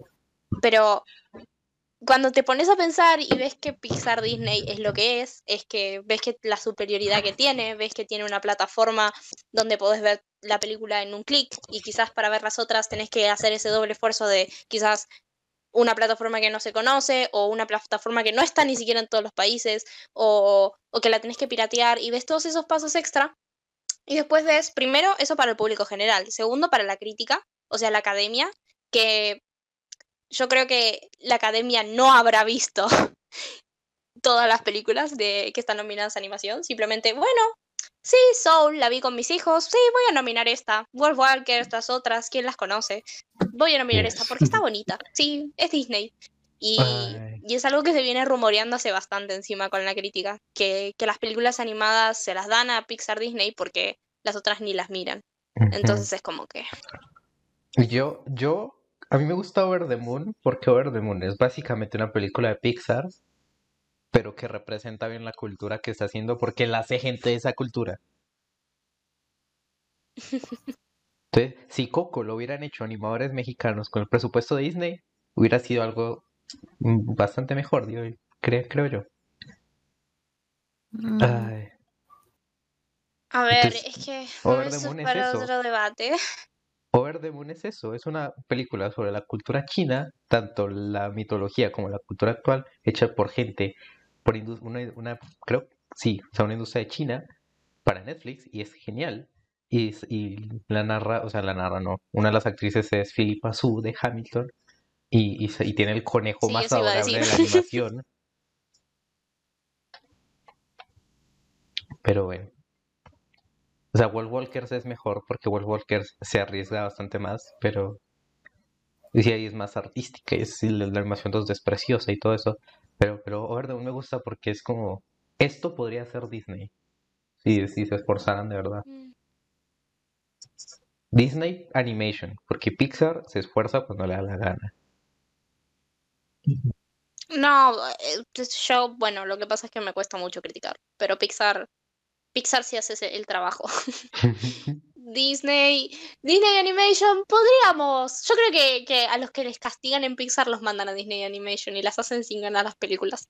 Terminan siendo obras maestras porque si al 200% le sacas el 100 queda 100, pero bueno. Sí, o sea, yo creo que desde Enreda- de Enredados fue el pico de Disney Animation Studios y no han podido llegar a algo de la misma calidad. Pero bueno, estamos hablando de los Mm. Oscars y se nos está, se nos está acabando el tiempo. Y nos falta la mitad de los premios. Wow, es verdad. Mejor guion adaptado.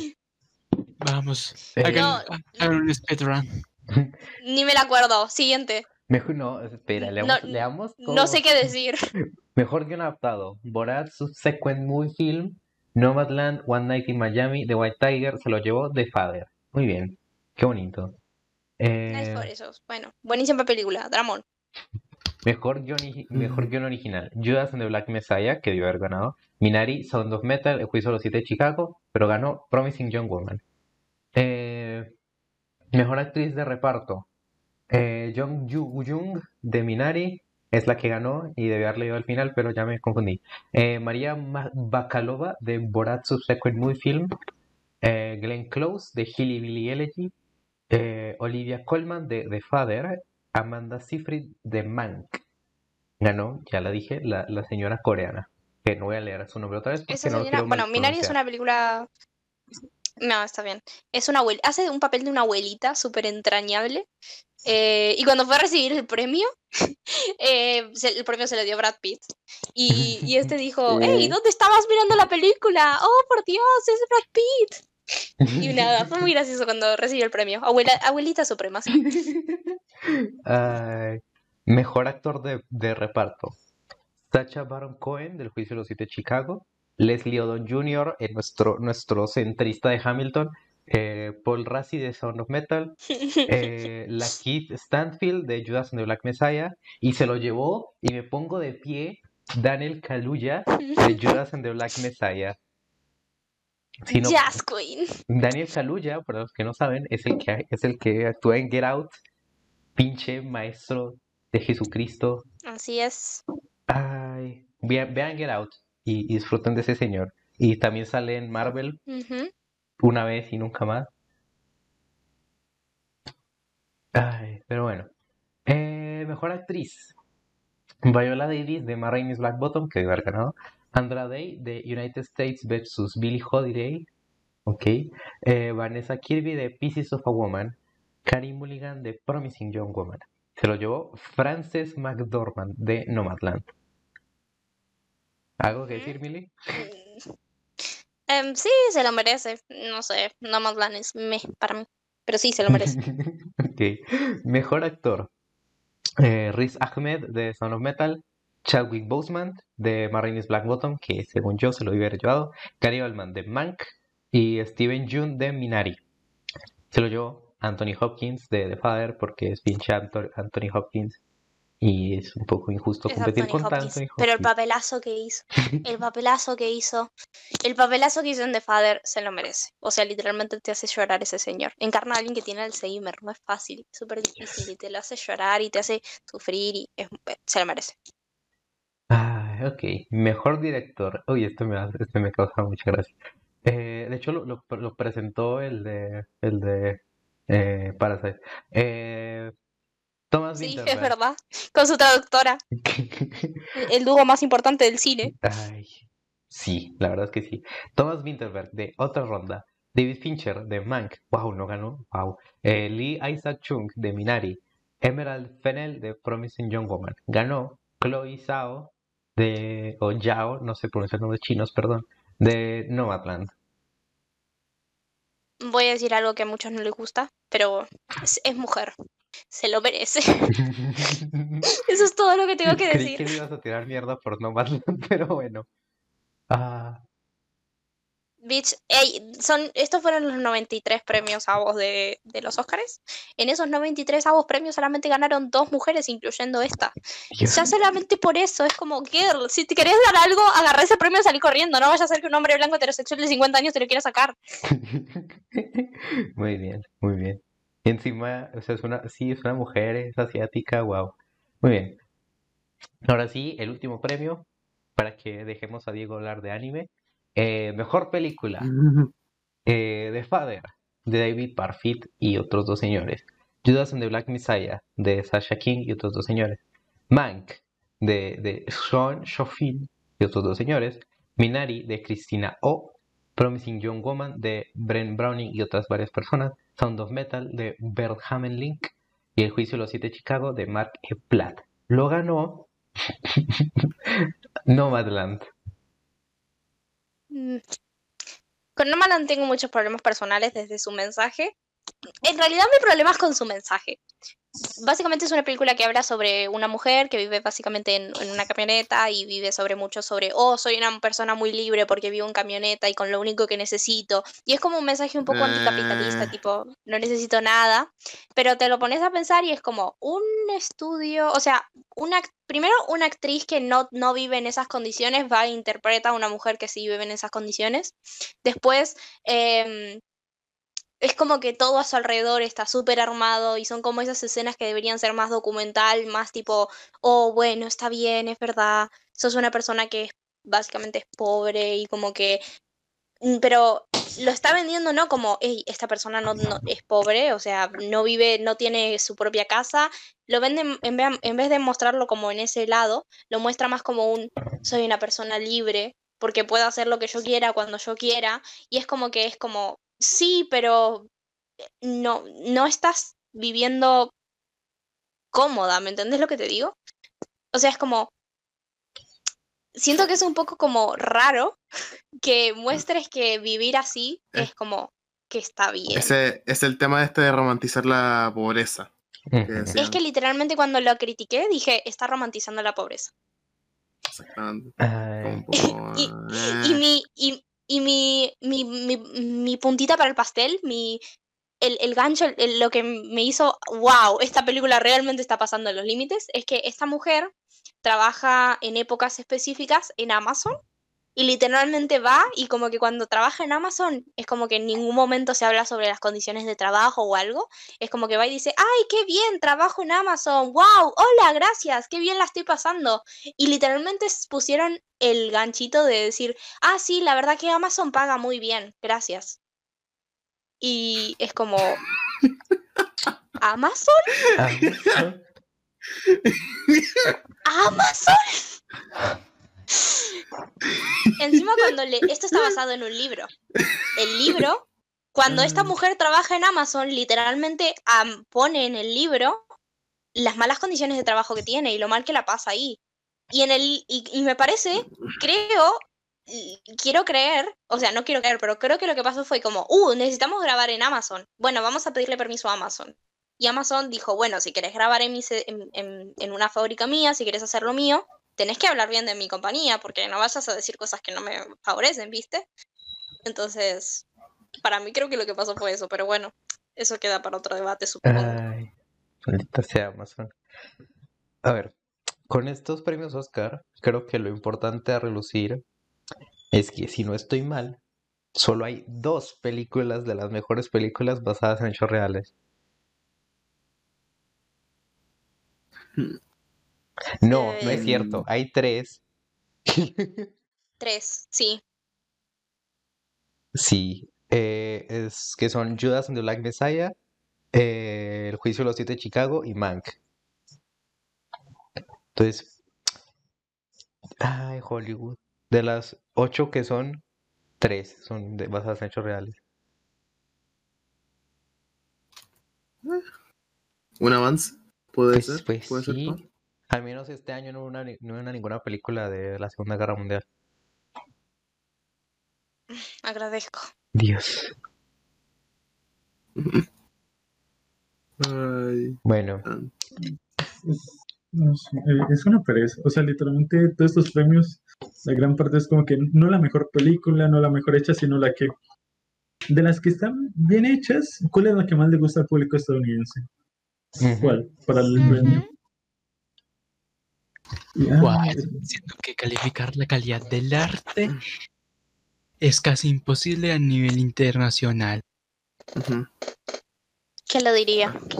¿Me estás, dici- me estás diciendo que lo- todos los críticos que dicen que critican el arte de forma objetiva no lo hacen?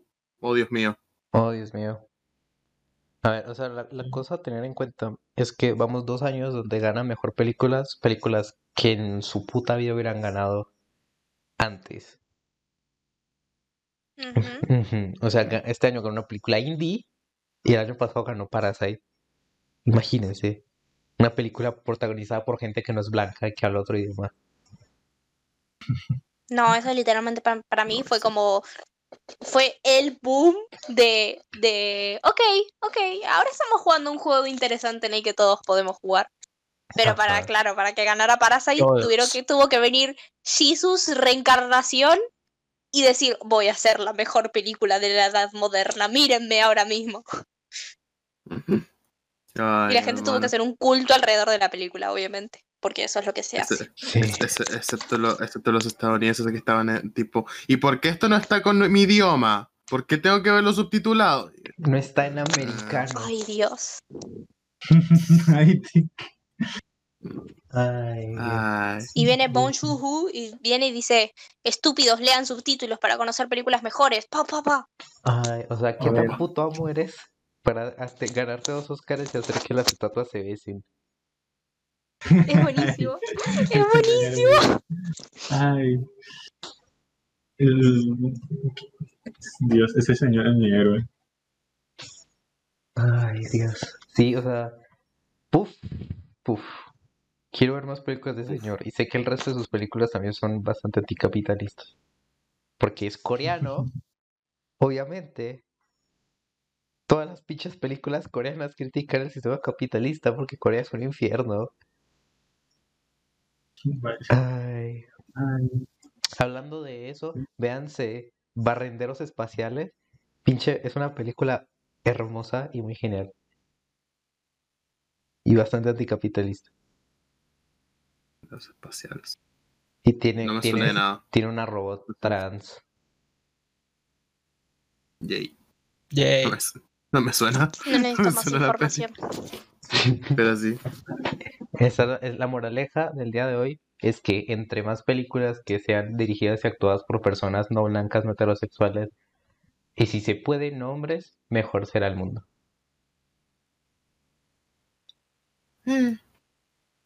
Es- no sé. Aquí, aquí sí se puede ver la verdadera libertad de expresión. En los Óscares. No, o sea, en, en decir que gente diferente al habitual dirija. Ajá.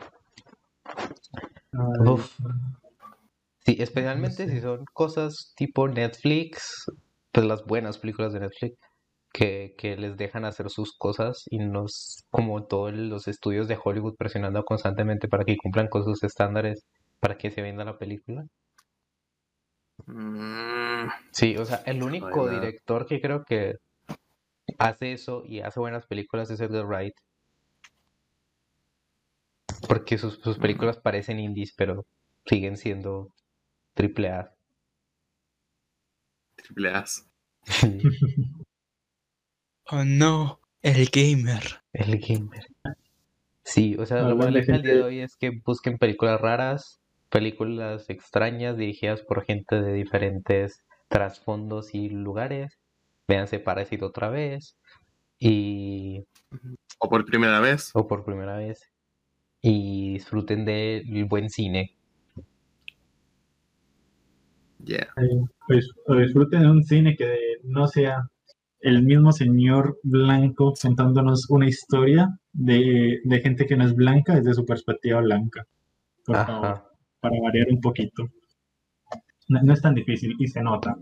Hay- hay- se, se piensa que no, pero en realidad sí se nota cuando, cuando es un director diferente o medianamente entiende lo que está hablando, lo ha vivido. Sí. Medianamente quiere cambiar las cosas. Por un ejemplo tangible, díganme una película famosa que sea inspirada en México que no incluya el Día de los Muertos. Y, y- y- Claro, Coco. Exactamente. eh, Claro. Ay, se me va el nombre, pero sí. Básicamente, claro. si, si no es com- si no es Es que comedia claro, hecha Coco, por mira, Eugenio piénsalo, Derbez, pi- no. si lo piensas, existe. si lo piensas, Coco no es del Día de los Muertos, es de la Noche de los Muertos. A que mate ateo.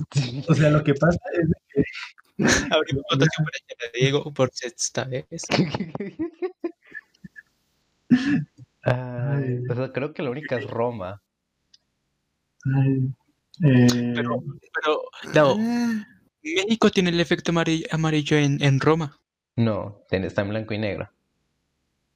Vale, vale, entonces pasa todo. Ay, que Roma, o sea, es la única película porque es un drama de la inigualdad social, desigualdad social. Yeah. Ay, qué bonito. Qué bonito, bonito es. Qué bonito, desigualdad. Ay, pero sí. Básicamente, Para los futuros. Perdón. sí. Para los futuros cinéfilos que encuentran este podcast, no soy un, po- un carajo de cine, así que si se llegan a enojar de alguno de mis hot takes, son boludos, ¿ok? Sí. nadie aquí sabe de cine. Emily fue la única que vio las películas. De todas las nominadas, solo vi Love and Monsters y Over the Moon. Nadie de aquí sabe de lo que está hablando. Nadie, es Muchas de ningún gracias. tema. La próxima semana. No. A, a ver, si hay algo estoy seguro es que nadie sabe un carajo lo que está hablando y aún así nuestra opinión es más válida que la de un montón de gente norteamericana blanca, mm, hombre heterosexual, así que mejor que ellos sí somos. Ay, bueno. ¿Alguien tiene una moraleja más que añadir?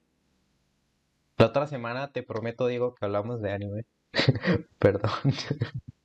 La otra semana no era para hablar del otro tema. Sí, Mm. podemos hablar 10 minutos de lo que Diego quería hablar de anime y el resto de... No, no, no, ya Pero- no importa, ya. Pero Ya me negrearon. A ver, es Diego que quería nos de tardamos mucho leyendo los premios. Entonces, nos, llevamos todo el, todo el podcast hablando de esto. idea. Sí, está bien, no importa. a ver, si quieres, podemos extender el podcast 10 minutos más, creo. No sé si tenga un No, no, problema no, con no, eso. está bien. No, no, no. Ya, Bueno. ya, ya ciérralo. Oh no, se está haciendo. Sundere. Se, se está haciendo la difícil. No, no, no, pi- no pienso apoyarlo. No, en serio, sí, ya, ya está bien. No importa. Ah, pero lo hablamos la próxima semana. Y era. Que queda ahí, en el aire. O sea, lo que feito. hablar era de, de la ropa de Evangelion, ¿no? Me ignora. Bien. Sí, sí, era de eso, pero bueno, ya que. Hay ropa de Evangelion. Es muy raro. Y está muy fea, por cierto. Sí. Sí. A ver, Parece que agarraron te- un PNG y lo tiraron en la ropa. ti- tienes otra semana para dar para demostrarnos tu tesis de por qué está feísima. Tu cruel ángel tesis. Iba a ser el mismo chiste. de abajo. Ay, Ay, la- ¿qué- ¿con qué gente me junto, hermano? ay. Muy bien. Ah, ¿Alguien tiene algo en lo que cerrar el podcast o la misma moraleja de antes? Mm, No compren ropa que- Evangelion. Estos son bonitos, consientan a todos los perros que vean y tomen mucha agua. ¿Te parece ese buen cierre, Dao? Me parece un cierre fantástico. de putísima madre. Muy bien. verdad. Atentos, atentos a este domingo, que hay partida de rol, el episodio 4 de Bajo los Dados. Atentos a nuestras redes sociales porque tenemos una diseñadora gráfica y un community manager muy dedicados a eso. Y atentos a nuestro YouTube porque tenemos a Bacha esclavizado trabajando todos los días con audífonos que le hacen daño en los oídos. Mucho daño. Yeah. No puedo estar una hora con ellos sin sufrir. Dios. Muy bien. Eh. Síganos, que, que- para, que, para que me paguen de una vez, por favor. y por favor, síganos, denle, denle a follow al canal de Twitch y al de YouTube, denle suscribir. Y al de Twitch, denle suscribir cuando podamos, cuando puedan suscribirse. Y, y, y tenemos Spotify, Google Podcast, Apple Podcast y Anchor y otras cosas. Y, y, síganos y nos vemos en los días. Bye. Aporta a la liberación de Guacha. Bye.